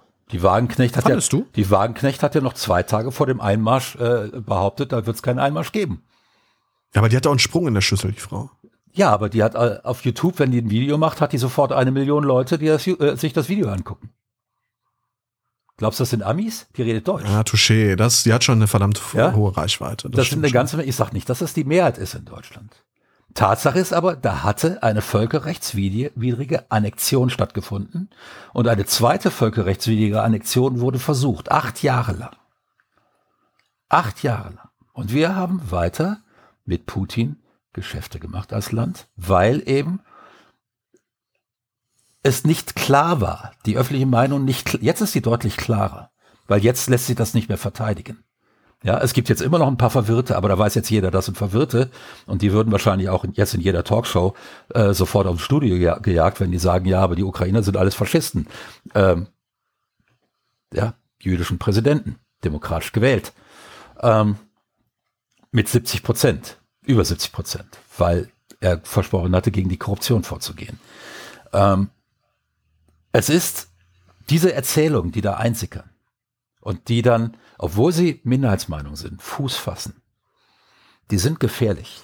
Weil diese Erzählung jemand, der sich nicht wirklich drum kümmern kann, der sich dann nicht wirklich in die Wissenschaftlichkeit, in die, in die faktische Lage einarbeiten kann, ähm, letzten Endes orientierungslos lassen und dadurch genau das schaffen, was wir jetzt in den USA als so unglaublich zerstörerisch sehen, nämlich dass man sich nicht mal mehr auf Tatsachen einigen kann in einer Diskussion, auf objektive Tatsachen ja, dann behaupten republikanische Senatoren, das wäre keine, das wäre kein Putschversuch gewesen am 6. Januar. Das wäre nur eine ganz gewöhnliche Demo äh, Demonstration gewesen. Und bei Land sitzt der Cop, der an dem Tag Dienst ja. hatte. Ja. Und, und, darf wirklich in erschütternder Ausführlichkeit berichten, wie er auch noch eine Herzattacke während des Angriffs bekommt. Ja. Und Lanz korrespondiert ständig mit seinem Mann in Washington, der äh, mit dem Elmar Tönnissen, glaube ich, heißt er, der äh, live berichtet von den Ausschreitungen und gerade bei dieser ganzen Putin, ach, äh, bei der ganzen Trump-Wahl, bei den, bei den Wahlen 2020, da hatte ich wirklich das Gefühl, super informiert zu werden von den öffentlich-rechtlichen, was die Hintergründe, was, was Trump, äh, Trumps eigentliche, naja, was seine Vorstellungen von Macht sind, was, sein, was seine despotischen Fantasien angeht und so weiter und so fort. Da hatte ich wirklich ein gutes Gefühl. In den USA sieht das völlig anders aus, das ist richtig. Aber hier zum Beispiel, was diese, was, was Trump angeht, kann man, finde ich jedenfalls, den deutschen ähm, Polit-Talkshows keinen Vorwurf da, machen. Das interessiert die Störer auch erstmal wenig, wie Trump in Deutschland gesehen wird, weil Trump wird in Deutschland nicht gewählt. In Deutschland interessieren dann deutsche Themen. Corona, da haben wir die Störer gehabt. Flüchtlinge, die, sie versuchen es ja jetzt wieder, den Ukrainern in, in die, in die äh, irgendwas anzuhängen. Das kommt, zwar, Also, das kommt zwar jetzt, Moment, stopp, das kommt zwar jetzt in den Talkshows nicht mehr so vor, da haben die ihre Lektion gelernt, aber 2015, 16 waren die, waren die deutschen Talkshows einer der Haupttreiber des Aufstiegs der AfD. Weil in jeder Sendung so eine AfD-Fratze saß und die einfachen Parolen äh, von, von den Syrern, da lässt sich es natürlich auch einfach machen, das sind schon mal Moslems und die sind irgendwie auch dunkelhäutig und so weiter, dass das alles Vergewaltiger sind und so weiter. Ja, das äh, war eine einfache Geschichte Da gehe ich mit. die, die schnell geglaubt wurde. Und es wurde, diese Geschichte wurde nicht verhindert, sondern es wurde immer wieder eine Plattform für diese Geschichte geliefert, damit der Krawall da ist und damit man unter dem beinahe obszönen, unter der beinahe obszönen Schutzbehauptung, man muss halt allen Meinungen äh, Raum bieten, allen Parteien. Nein, muss man nicht. Man muss dem Faschismus keinen Raum bieten. Man darf ihm keinen Raum bieten, keinen Millimeter. Ähm, jetzt ist das anders, da scheinen die etwas gelernt zu haben. Aber du hörst aus dem AfD-Umfeld natürlich jetzt auch, wenn du mal in die sozialen Netzwerke guckst, ist jetzt nicht unser Thema, die versuchen es nach wie vor. Bei Corona ähm, ist, ist da relativ viel äh, gelungen. Äh, was waren die Aufreger davor? Man vergisst es ja schon wieder. Ähm, Vor Corona, äh, Klimawandel. Klima, ne? Klima, Also, Klimawandel. Überall sitzt dann irgendjemand da, der dann behauptet, entweder beim Klimawandel, entweder es gibt ihn nicht, oder wenn es ihn gibt, ist er nicht menschgemacht, oder wenn er menschgemacht ist, ja, dann kann man auch nichts mehr tun, dann muss man damit leben. Da, da muss ich jetzt gerade ganz kurz, Ja. weil das nochmal zu einem Beispiel führt, was ich vorhin schon anbringen wollte. Thema Klimawandel. 2019 SARS. Jetzt muss ich mal eben ganz kurz gucken. Äh, in, meinen, in meinen Notizen hier. Im April 2019 saß der Politiker Reil von der AfD bei Markus Lanz zusammen mit Kevin Kühnert von der SPD, damals noch Juso-Chef, Mhm. glaube ich. 2019 war er noch Juso-Chef, denke ich. Reil hat in seiner wirklich fast schon tölpelhaften Art und Weise über den Klimawandel übelst Lügen verbreitet. Lanz war zu dem Zeitpunkt noch, also hat ihm viel zu viel ausreden lassen. Da gebe ich, äh, es war, äh, er hat auch immer kritisch nachgefragt und so und sich so kritisch nach vorne gebeugt, wie Lanz halt so ist. Aber der eigentliche Gewinner dieser, dieser Reihe und dieser Sendung war Kevin Kühnert. Aus deiner Sicht. Aus meiner Sicht, ja, ja. Aus meiner Sicht. Reil kann nicht der Gewinner gewesen sein. Auch nicht aus deiner Sicht, Wolfgang, weil der hat, der hat sich als absoluter Nullpeiler geoutet. Der hat sich als Schwachkopf geoutet und als Lügen erzählendes, ja, ich will ihn jetzt nicht beleidigen, deswegen klemme ich mir das Wort. Das ist schwer, Reil zu beleidigen. Das ist meistens wahr. Also insofern, er hat sich, er hat dem, er hat dann die Maske fallen lassen. Er war ja immer so auf, auf Kumpeltyp, ne? Er war ja so ein Typ, der immer gesagt, ich komme hier, der kommt ja glaube ich aus Essen oder so, wenn mich nicht alles täuscht. Ich will jetzt auch keinen Unfug erzählen, aber ich meine so Er kommt aus zu dem haben, Pott, ja. er so, Also er kommt aus aus dem, Pott. so ein Pottkid Ja. ist und sich hat sich immer so. War übrigens, hat war immer übrigens so- Sozialdemokrat lange, ne? Das ist ja übrigens aber auch etwas, das kann man ganz, ganz häufig beobachten. Ne? Mhm. Auch bei ganz, ganz Hardcore-Faschos. Ich erinnere mich an diesen Anwalt von früher, der äh, auch erst Sozialdemokrat war und dann irgendwann bei der NPD gelandet ist, als der große Strafverteidiger der Nazis. Also äh, mir fällt der Name jetzt nicht ein, ist auch egal, der ist auch schon lange tot. Klammer auf, Gott sei Dank, Klammer zu.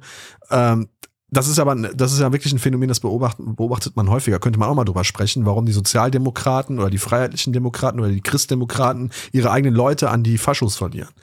Ähm, das wird wahrscheinlich nicht an den Talkshows liegen. So.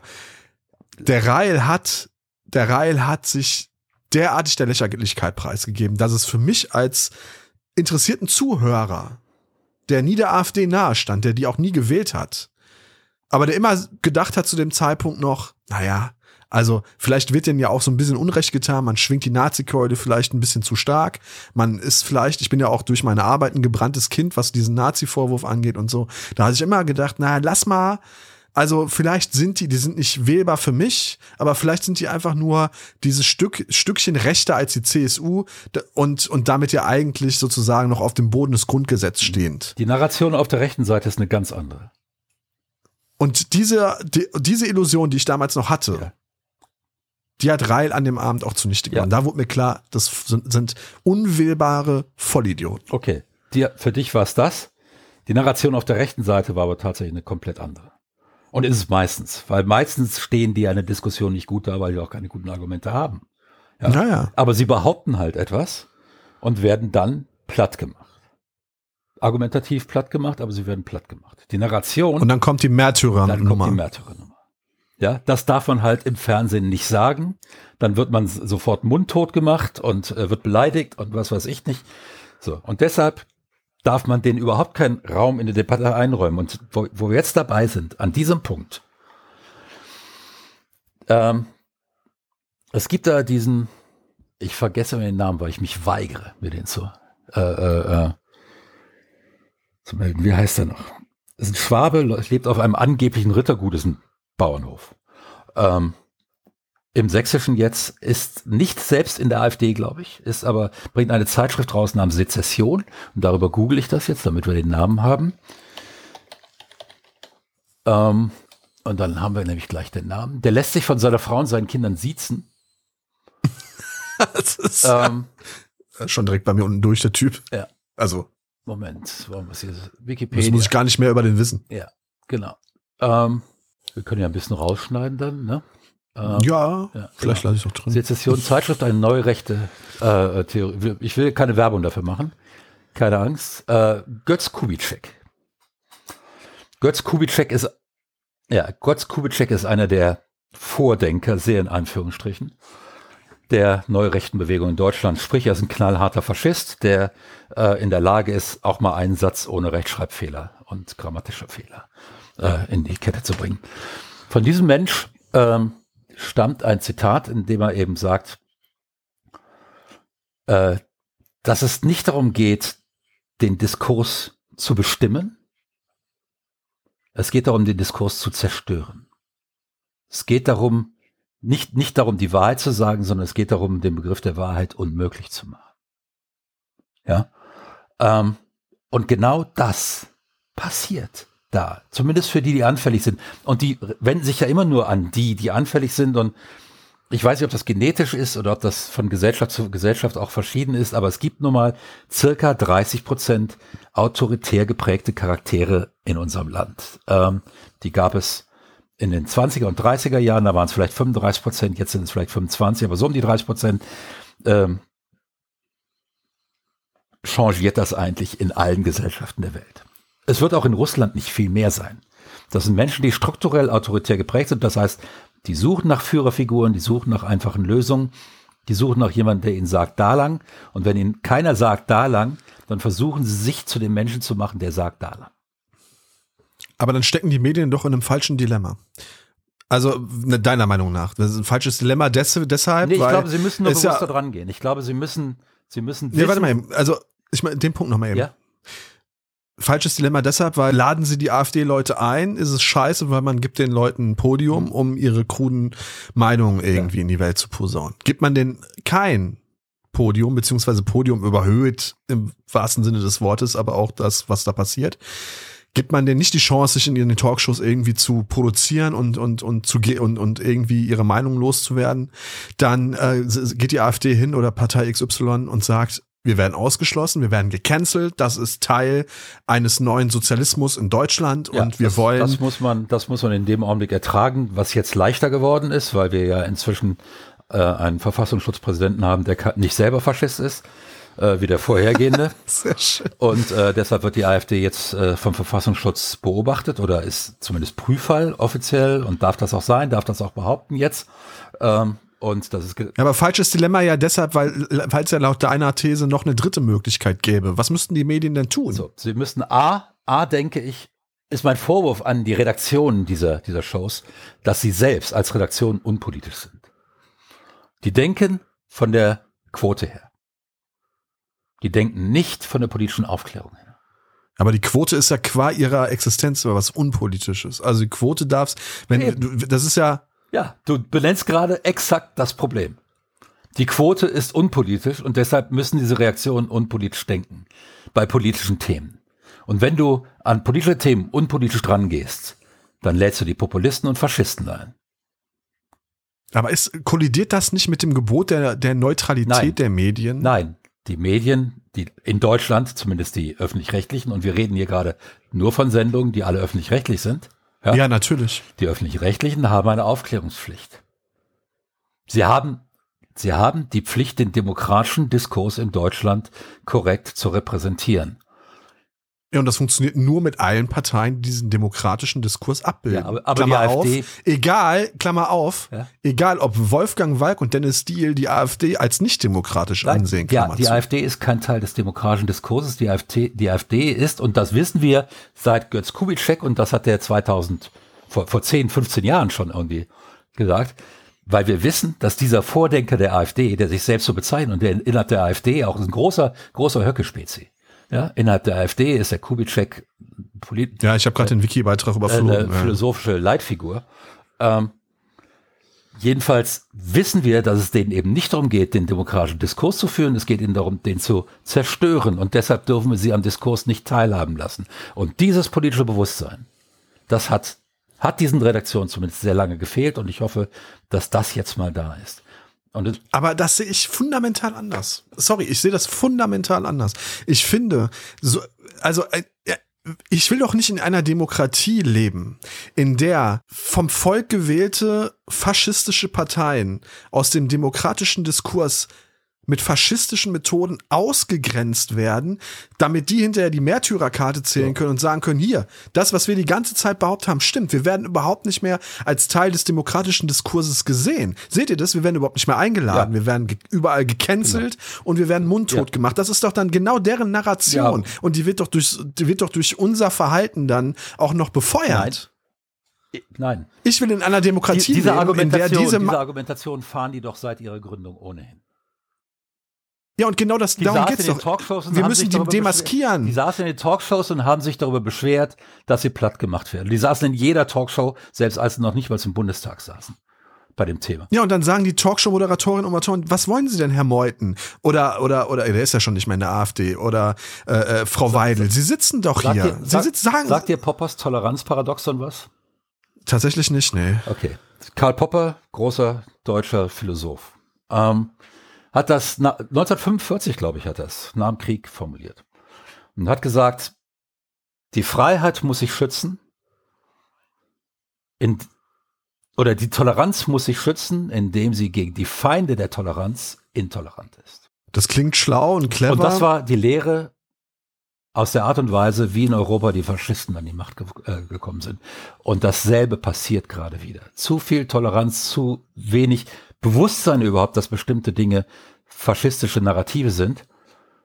Dann lässt man sie zu Wort kommen, sie verbreiten sich, weil sie giftig sind, weil sie für Menschen, mit, äh, die sich nach einfachen Lösungen sehen, sehen äh, äh, das Richtige sind, äh, weil sie diese ganze Debattenkultur sowieso ankotzt, weil diese ganzen Debatten sind langweilig und nur Streit und so weiter. Wir brauchen mal einen, der wieder richtig aufräumt. Diesen Spruch höre ich, seitdem ich ein kleines Kind bin, immer wieder. Ja, ähm, es war nicht so, es ist nicht so, dass wir heute auf einmal 15 Prozent Faschisten in diesem Land haben, weil die AfD wählen. Und vorher hatten wir nicht 15 Prozent Faschisten. Die waren immer da. Die, die mussten nur vorher, gab's, Ja, es gab vorher keine Partei, die systematisch so groß geworden ist, groß gemacht wurde, durch eine apolitische Debattenführung wie die AfD. ich würde aber auch nicht sagen, dass 15 Prozent der Leute, die die AfD wählen, Faschisten sind. 20 Prozent Faschisten. Ja, ja, aber ne, jetzt mal, ich, es gibt ja Leute, die sagen, alle Leu Menschen, die AfD wählen, sind Faschisten. Äh, ja. Also da würde Äh, ich auch nicht mitgehen. Aus was für Gründen die vielleicht sonst mitgehen. AfD wählen, weiß ich nicht, aber ähm, wenn sie nicht aus es mag ja sein, dass es Leute gibt, die AfD wählen, ohne überzeugt zu sein von dem, was die AfD macht. Die tatsächlich einfach nur immer noch als Protestwähler sagen, damit äh, schiebe ich den großen Parteien einen rein. Bloß nach dem, was man jetzt über die AfD weiß, wenn man die dann immer noch als Protest wählt, dann ist einem der Faschismus als Alternative zu dem, was da ist, zumindest gleichwertig, wenn nicht überlegen. Ja, oder man ist einfach auf dem rechten Auge völlig blind. Ja, und was bedeutet das, auf dem rechten Auge völlig blind zu sein? Das ist, macht die Sache nur noch schlimmer. Dann ne? ist man doch selbst klar. oder? Also In dem Augenblick, wo ich sage NSU, komm, das war doch jetzt nicht schlimm. Waren doch nur neun. Ja, lass uns mal nicht die, die, die NSU. Ja, das ist natürlich jetzt wieder ein Extrembeispiel. Ja, also äh, lass uns bei, ruhig bei der AfD bleiben, um das jetzt hier nicht zu derailen. Die klammern diese ganzen, weißt du, es gibt Menschen, die klammern diese ganzen. Du kannst ja die AfD und Sexismus googeln und dann bekommst du eine ewig lange Palette an Ja. furchtbarsten sexistischen Aussagen von AfD-Mitgliedern. Und die Menschen, die die AfD wählen, Teile davon, klammern es einfach aus. Die machen da Scheuklappen. Hier, die sehen das nicht. Ja, und dann gibt's halt, dann, dann kommt Whataboutism der feinsten Sorte. Ja, und die SPD, die hat doch auch Sexisten. Ohne einen Beweis anzuführen dafür natürlich. Ne? Was ich damit sagen will, ist, ich habe das Gefühl, dass wir mit, ich, ich verstehe, woher es kommt. Intellektuell kann ich nachvollziehen, dass man als Antifaschist, der ich auch bin, nicht durch meine Geburt, ich musste auch erst zum Antifaschisten werden, aber dass man als Antifaschist hingehen möchte und sagen möchte, mit denen will ich nichts zu tun haben. Und ich möchte nicht, dass diesen Menschen in der öffentlich, na warte doch mal, nein, ich, man darf diesen Menschen kein Podium bieten, man darf diese Menschen nicht zu Wort kommen lassen. Das kann ich aus intellektuellen Gründen völlig nachvollziehen. Ich glaube bloß, und das ist meine These, dass das zu einem völlig gegensätzlichen Ergebnis führt, als das, dass man, was man sich eigentlich als Antifaschist wünschen würde, nämlich, dass diese Menschen endlich von der Bildfläche verschwinden und zurück in ihre rechten Löcher krabbeln, aus denen sie gekrochen äh, kamen. Schlag diese Leute mit Argumenten, schlag diese Leute mit Kunst. Danger Dance, das ist alles von der Kunstfreiheit gedeckt. Eines der besten Stücke gegen die AfD, gegen Kubitschek, gegen alle diese ganzen Idioten, die meinen, sich mit irgendwelchen rechten Ideen zu Brüst, äh, die das irgendwie auch noch als konservative Ansichten verkaufen wollen. Das ist Quatsch, das ist intellektueller Schwachsinn. Aber wenn wir diese Leute, und damit meine ich nicht den rechten Flügel, ich habe ich hab den Höcke schon lange nicht mehr in irgendeiner Diskussion sitzen sehen. Ich meine die in Anführungsstrichen gemäßigtere Mitte der AfD, die mit Meuthen jetzt auch ihr prominentestes Gesicht verloren hat. Wenn wir diesen Leuten aufhören, eine Chance zu geben, ihre, ihr, ihren Quatsch loszulassen, dann geht diese ganze Sache in den Untergrund und radikalisiert sich unter Umständen noch viel mehr. Ich würde sogar die These wagen zu behaupten, hätte es diese ganzen Talkshow-Auftritte nicht gegeben, hätte die breite Öffentlichkeit nie was von diesem rechten Flügel um, um, um Höcke und um diesen Glatzkopf von, mit dieser, mit dieser Brille, der auch rausgeflogen ist aus der AfD, wie heißt der? Ich habe den Namen vergessen von dem Affen. Äh, hätte, hätte, der, hätte die breite Öffentlichkeit von diesem recht, ultranationalistischen rechten Flügel nie irgendwas mitbekommen. Das hätte die Sache So. nicht besser Ähm, gemacht, Wolfgang. Das klingt alles gut, bloß spricht leider die Empirie komplett gegen dich. Und es gibt Empirie. Als Beispiel, und da gehe ich jetzt nach Amerika. In Amerika gab es bis in die 90er, 80er, die 80er Jahre, glaube ich, hinein, äh, Reagan hat das dann aufgehoben, ähm, ein Gesetz, das einer Radiostation, die einen Meinungsbeitrag äh, äh, hatte zu einem bestimmten Thema, auferlegt hat, dass die gleiche Zeitraum für eine Gegenmeinung zu diesem Thema äh, gegeben wird. Dass jemand anders die, andere, äh, die, die gegenteilige Meinung oder eine andere Meinung zu dem Thema hat. Dieses Gesetz wurde aufgehoben. In dem Augenblick entstanden rechte Radionetzwerke. Ja. Und in dem Augenblick begannen die Rush Limbaughs und äh, wie sie alle hießen, ähm, ihre Hetze zu verbreiten. Wie ein Lauffeuer haben die sich verbreitet. 1996 wurde Fox News gegründet. So spät erst, 1996. echt? Vorher war die Republikanische Partei eine konservative, ähm, sicher eine konservative Partei, kulturell konservativ, die wirtschaftlich leo- äh, liberal war, auch neoliberal. Ähm, die Demokraten waren ein bisschen weniger neo- neoliberal, aber gerade in den 90ern, dann hat Carter das, äh, nicht Carter, hat Clinton, ähm, ist auch auf den neoliberalen Flügel rüber. Aber ähm, erst in dem Augenblick begann, und das lässt sich wirklich zeigen, begann die Radikalisierung ähm, der Republikanischen Partei.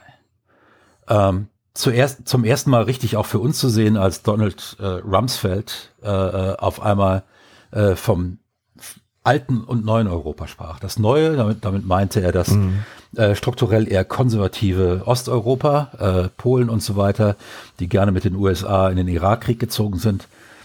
Äh, da war übrigens auch die Ukraine mit dabei. Ähm, und das alte mhm. Europa, das waren die Bedenkenträger aus Deutschland und Frankreich, die gesagt haben, äh, Moment, lass uns erstmal gucken, was hier überhaupt ist. Ja? Also mhm. Afghanistan, alles klar, wir wissen, dass von da aus die Terroristen kamen. Aber Irak, was hat der Irak damit zu tun? Eine mutige Entscheidung nach wie vor, ne? Von so scheiße, wie man Schröder muss, mittlerweile muss finden sagen, darf, das war, aber das, ja, das, war, das, das, muss man sagen, da muss man, muss man Hut ziehen. Das war, das war sein, seine beste Entscheidung, das war sein bester Tag.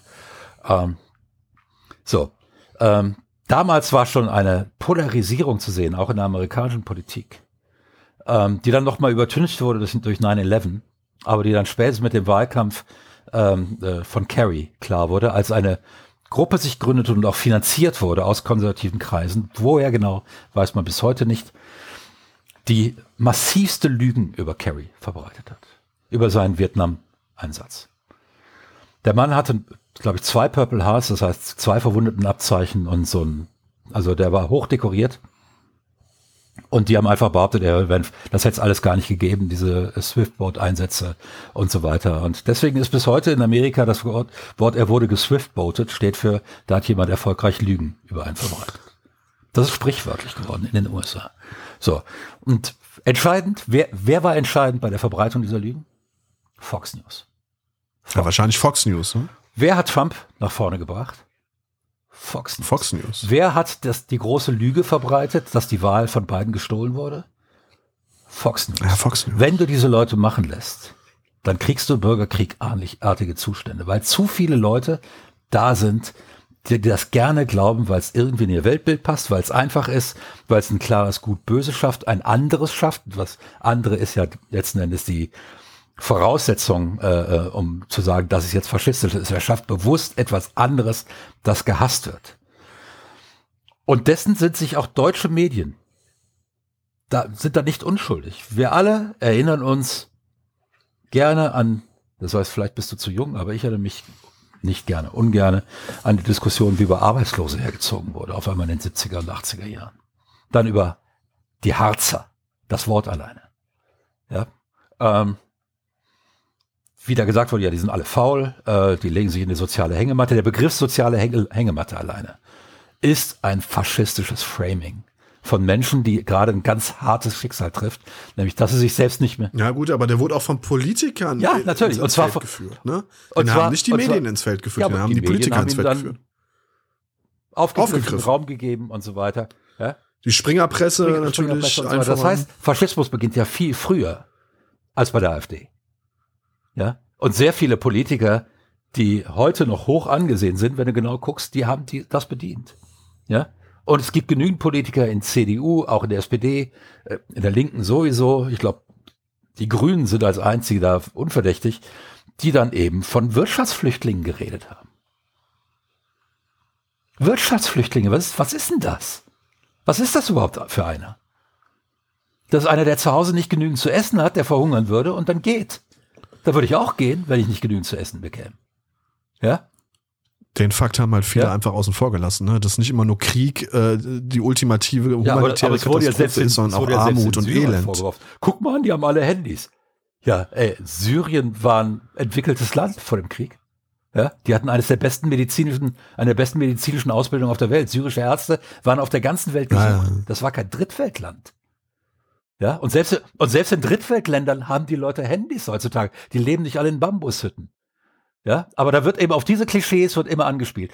Und wenn dann eine Partei hingeht, wie es dann eben in Deutschland gemacht hat, die AfD, und dann so diese, diese Grenze überschreitet, wo dann nicht nur letzten Endes faschistische Narrative erzählt werden, um eine politische Suppe zu kochen, die letzten Endes aber nicht wirklich faschistisch ist, weil sie schon noch Wahlen zulässt, demokratische Regeln akzeptiert, auch den friedlichen Machtwechsel akzeptiert. Wenn dann eine Partei entsteht, die das nicht mehr akzeptiert und diese Begriffe aber einfach aufnehmen kann und sagen, ihr meint das ja gar nicht so, wir meinen das wenigstens so und damit die Leute abholt, die eben auch Faschisten sind, in dem Augenblick ist es eben falsch zu sagen, wir müssen die aber zulassen, weil die sonst sagen können, äh, ähm, hier, wir werden gar nicht erst zugelassen. Das stimmt nicht. Ich glaube, das ist wirklich, ich, ich weiß, was du meinst. Und für die amerikanische Gesellschaft, Schrägstrich Medienlandschaft, würde ich das zu 100 Prozent Ja, aber, aber auch hier haben wir heute eine, wir haben heute eine faschistische Partei, die 15 Prozent generiert und zwar regelmäßig bei Wahlen auf Bundesebene und äh, die, oder, oder 12% Ja, aber das ist nicht die Schuld der Medien, meines Erachtens, das ist die Schuld der anderen Parteien. Es, Es ist die Schuld es, der es, anderen Parteien es ist keine und auch der, monokausale Sache. Natürlich, natürlich war, sind die Parteien verschnarcht und das wäre auch noch etwas, über das wir mal reden müssten, nämlich, dass die, uns, die, die, die, dass viele Parteien in Deutschland die Engständigkeit der Linken, und damit meine ich wirklich links von der Linkspartei über die Grünen bis zur SPD, FDP, CDU, weil die alle ein Stück weit mittlerweile ja auch durchaus linke Thesen und linke Einstellungen vertreten. Diese Engständigkeit hat dazu geführt, dass der Meinungskorridor immer weiter verengt wurde und Menschen mit scheinbar normalen Ansichten an den Rand der Gesellschaft gedrängt worden sind. Dieses wird man ja wohl noch mal sagen dürfen, was 2015 so richtig ekelhaft irgendwie immer weiter ins, ins gesellschaftliche Unterbewusstsein durchgesickert ist, kommt ja nicht von ungefähr. Das kommt ja dadurch, dass Menschen, dass ein Großteil der Bevölkerung der Meinung ist, hier seine Meinung zu äußern zu gewissen Themen, die unter Umständen zu Ablehnung führen, führt dazu, dass man gesellschaftlich geächtet wird. Und damit meine ich jetzt noch nicht mal die wirklich, wie ich finde, nicht zur Diskussion stehenden Themen wie Flüchtlinge und so weiter, weil das sollte, human, sollte überhaupt gar keine humanitäre oder überhaupt nur gesellschaftliche Frage sein, pro Flüchtling- Flüchtlinge, kontra Flüchtlinge, da gibt's nur eine Meinung. Aber wenn ich alleine an die ganze Diskussion ums Gendern denke, die, ähm, aber, aber auch die da, geführt wird, aber, wo die aber auch AfD da, lass mich ganz kurz da reingehen, weil wir, wir gleiten jetzt ab. Ich will jetzt nicht die Gender-Diskussion führen. Ähm, auch da ist ja, aber sie ist Teil eines Ja, Ganzen. Aber, aber auch da ist ja wieder, es stimmt ja gar nicht, dass man nicht alles sagen darf. Man kann ja alles sagen. Man hat bloß kein, natürlich kann man alles man sagen. hat bloß kein Recht, dass man unwidersprochen alles sagen kann. Nein, das ist auch nicht meine Meinung. Ja, ja. So, also Das heißt, es ist das- aber auch- das auch Gefühl, was da draußen auch das ist ja wieder, auch das ist ja wieder ein, ein faschistisches Narrativ, äh, das sowieso existiert. Ja. Und wenn das sowieso existiert, warum sagen wir nicht ja, öffentlich-rechtlich im Fernsehen?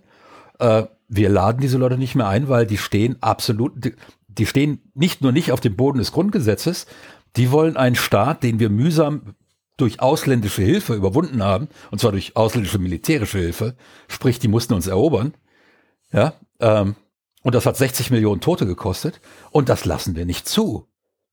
Das lassen wir nicht zu, dass die in den Diskurs reinkommen, weil denen geht es nur darum, und das haben sie selbst geschrieben, das steht hier schwarz auf weiß, die wollen den Diskurs zerstören, genau den Diskurs, der uns als demokratische Gesellschaft am Leben erhält und der hier die Meinungsvielfalt am Leben erhält. Und das ist sehr einfach zu, zu, äh, äh, zu argumentieren. Und die Leute, die immer glauben wollen, dass man ja nicht mehr alles äh, sagen kann, ähm, ja, das sollen die weiter glauben, das ist mir komplett egal. Zu den politischen Parteien. Ja, der Korridor hat sich verengt, gerade in, im Sozialen, auch weil Einsicht vorherrscht, dass man heute halt mit Schwule gehören ins Gefängnis keine erfolgreiche Politik mehr machen kann. Das sagt ja nicht, Ah. das sagt ja nicht mal die AfD, ja.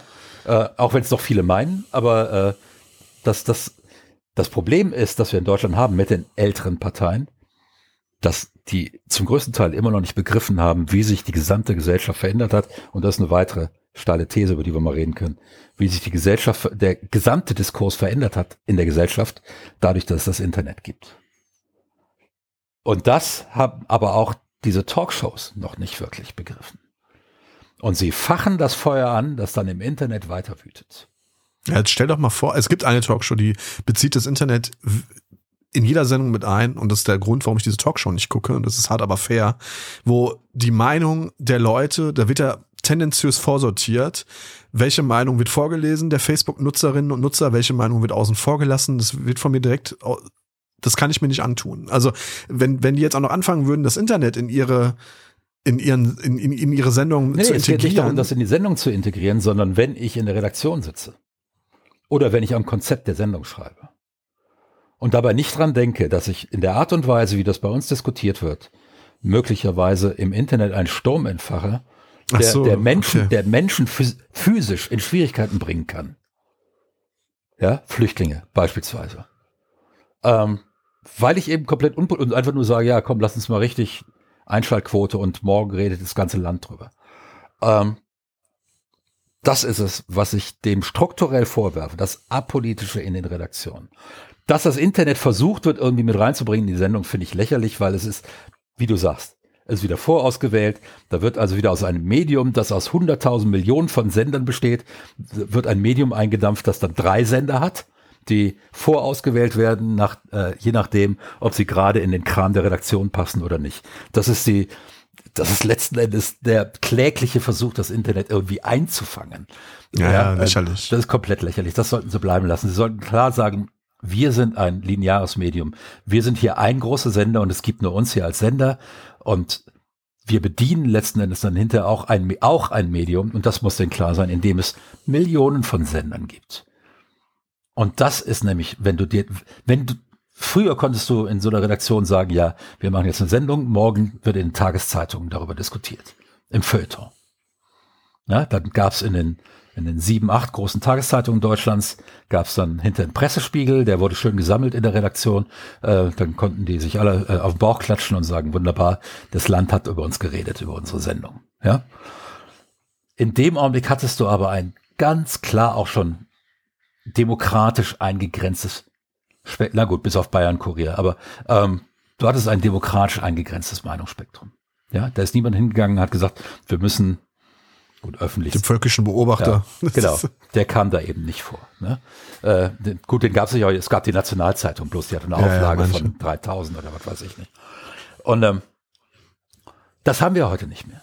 Und dieses Bewusstsein ist nicht da. Und ähm, das ist in den Parteien nicht da, das ist in den Redaktionen nicht da. Und genau das ist das Problem. Die zünden Feuer an und kümmern sich nicht darum, dass rechts und links darum Munitionsfabriken stehen. Und da würde ich einfach, aber das ist ja auch gar nicht schlimm. Da würde ich einfach widersprechen und das genaue Gegenteil anführen und sagen, die Leute in den Redaktionen dieser Talkshows sind mit so einer hohen Political Awareness ausgestattet, wie es sie in all den Jahrzehnten deutscher Fernsehgeschichte vorher nicht gab. Kann ich nicht sehen. Das kann ich tatsächlich nicht sehen und ich, äh, weil immer wieder denke ich mir, ey, ehrlich, wieder die Wagenknecht? Ja. Ich erinnere mich an diese Talkshow, wo die Wagenknecht neben der Kelly, äh, der, der, der, äh, na, Petra, äh, Petri, Petri saß von, von der AfD und die hinterher mehr oder weniger Arm in Arm aus dem Studio gegangen sind und sich einen Ast gelacht haben, ähm, weil sie gedacht haben, na super, heute konnten wir dieses Land von rechts und, und links äh, äh, unter Artilleriebeschuss nehmen. Und ähm, das ist ähm, und das ist noch nicht so lange. Ja, klar, das sind und das sind natürlich wirklich unglückliche Konstellationen. Das ist noch nicht so lange. Da hat man her. einfach gedacht, man setzt zwei völlig konträre Menschen mit völlig konträren Meinungen ja. in eine Sendung und stellt turns out, die sind sich gar nicht so unähnlich. Wie kann ich so also, blind sein, das nicht vorher zu wissen? Da gebe ich dir natürlich ja, recht, aber nämlich, Fehler werden nämlich, überall da hatte gemacht. nämlich Wagenknecht Superheld, der Putin, der stand da schon in der Ukraine, als die Sendung war. Ja, ich weiß, ich weiß. Ja. Wagenknechts Popularität hat ja erst maßgeblich in den zwei Zehnern begonnen. Ja. Und deshalb, und deshalb sage ich jetzt, wenn die Politiker politisch so bewusst wären, dann wäre das nicht passiert. Dann, Nein, dann hätte es in der Redaktion jemanden gegeben, der gesagt hat, ihr wisst schon, dass wir da jetzt zwei Faschisten sitzen haben, ne? Ich rede von heute, ne? Ich rede nicht davon, was vor fünf, sechs, sieben, acht, neun oder zehn Jahren war. Da würde ich dir recht geben. Ich glaube, heute ist die Awareness eine andere als damals. Gut. Ich wollte noch einmal ein Zitat vorlesen, Wolfgang, ja. und dann können wir, dann müssen wir nach anderthalb Stunden aufgeregter und sehr lebendiger Diskussion. Es hat großen Spaß ja, gemacht. Ähm, muss ich noch mal was vorlesen? Helmut Schmidt und Rainer Barzel haben sich in der FAZ damals moniert. Ich weiß jetzt nicht mehr genau, aus welchem Jahr das Zitat stand, aber es passt so wunderbar in unsere Diskussion. Und zwar haben sie gesagt, die allgemeine Sucht nach Fernsehpopularität wird das Vertrauen des Publikums in die Politiker beschädigen. Wenn ein gewählter Politiker sich in Talkshows mit Titeln wie Deutschland bankrott begebe, vergebe er seine Würde. Ja. Und das finde ich da, irgendwie. Da haben, da haben die recht gehabt, äh, definitiv. Aber so funktioniert halt leider das politische Geschäft. Das ist tatsächlich inhärent im politischen Geschäft. Ähm, wer sein Gesicht am häufigsten in die Kamera reinbringt, dessen Sitz im Bundestag und möglicherweise im Ministerium, wird immer sicherer. Und ähm, äh, das ist natürlich auch immer äh, eine Verantwortung, die wir als Publikum tragen. Aber wie gesagt, es gibt im Publikum halt sehr viele Menschen, die die Zeit nicht haben, das Interesse nicht haben, manchmal die Intelligenz nicht haben ähm, oder manchmal auch schlichtweg böswillig sind. Und ähm, deshalb entweder sich nicht wirklich für die Themen interessieren und für die leichteste Lösung entscheiden oder einfach dieses Land auch brennen sehen wollen. Ähm, irgendwo dazwischen wird es bei, bei den allermeisten sein, die dann tatsächlich jetzt in den rechten äh, Faschismus abgerutscht sind. Ähm, ich glaube nicht, dass der Wagenknecht gelungen ist, auf der linken Seite viele Leute in ihren Faschismus ta Nein, ta tatsächlich zu treiben. Ich glaube, dass viele dieser eine Million Leute, die, die auf ihrem, die sie auf ihrem YouTube-Kanal hat, ähm, ganz viele davon sind tatsächlich in der AfD. Das wird die Mehrheit sein. Ja, und viele haben sich dort wahrscheinlich gebildet in, zu Zeiten, als die Wagenknecht durchaus noch weniger populistische Meinung vertreten hat, sondern wo sie als Frau mit, mit sozial, mit sozial gerechtem, na, wie soll ich sagen, moralisch integren Kodex durch die Weltgeschichte gelaufen ist. Und sie, ob sie, ob sie den jemals besessen hat, I don't know. Aber so hat sie sich äh, sozusagen irgendwie gegeben ja. und das hat bei den Leuten natürlich verfangen. Ja. Gut. Aber ähm, ja. Lass uns dieses eine Ding nochmal anbringen, irgendwann mal, äh, dass wir uns mal darüber unterhalten, was es tatsächlich bedeutet, dass unsere politischen Parteien noch nicht begriffen haben, dass wir im 21. Jahrhundert leben. Ähm, mit einer Öffentlichkeit, die aus in Deutschland 83 Millionen Sendern besteht, potenziell, äh, und nicht mehr nur eine Handvoll, die nämlich den großen Tageszeitungen ja. und den öffentlich-rechtlichen Fernsehsendern. Ähm, ansonsten ja, schöne Diskussion. Ähm, Absolut, Wolfgang. Ich, ähm, Du hast mich nicht überzeugt, dass Popper Unrecht hatte. Ähm, ich glaube, die letzten Jahre, Jahrzehnte haben gezeigt, dass Popper leider sehr recht hatte. Ähm, aber auch das wäre vielleicht mal ein eigenes Thema. Wolfgang, ich danke dir für diese angeregte Unterhaltung. Wir haben länger diskutiert, als die meisten bundesdeutschen Talkshows überhaupt dauern. Das, äh Zu zweit, es geht. Zu ja. zweit, es geht, es genau. funktioniert. Ja. Auf einem, wie ich fand, recht hohen und anspruchsvollen Niveau. Vielen Dank. Und äh, euch da draußen, ja, wolltest du Supportet uns. Entschuldige bitte. Kauft uns einen Kaffee. Ja, das, einmal im Monat. Genau. Oder? Einmal im Monat einen schönen, damit der Wolfgang einmal einen vernünftigen Kaffee trinken kann. Ja. Äh, äh spendet uns ein paar Euros in unsere Kaffeekasse. Und zwar, ihr könnt schon 2,50 Euro spenden. Damit kann sich Wolfgang noch keinen schönen Kaffee kaufen. Der beste Kaffee, den gibt's ab 5 Euro im Monat. Und da bekommt ihr auch steile Sonder, äh, Sonder-Exklusiv-Episoden mit unfassbar gut aussehenden Gästen die ihr leider nicht sehen könnt, aber die auch gute, die aber auch und, wirklich und die Gutes tolle Stimmen sagen haben. Also die tolle die Stimmen tolle haben. Stimmen. Vor allen Dingen der nächste, der, ja. äh, der kommt ich habe letztens übrigens gelesen, Wolfgang, irgendeiner hat mir geschrieben, Mensch, der Walk, der hat so eine tolle Stimme, von dem würde ich mir auch gerne mal das äh, Kölner Telefonbuch vorlesen lassen. Vielleicht sollte das ein 10 Euro Stretch Goal das werden. Köln, das also, Kölner Telefonbuch, das ist ein 10.000 Euro Stretch Goal. und dann auch nur die ersten drei Seiten. genau. In diesem Sinne, In diesem Sinne, Freundinnen und Freunde, macht's gut und bleibt gesund. Bis demnächst. Tschüss.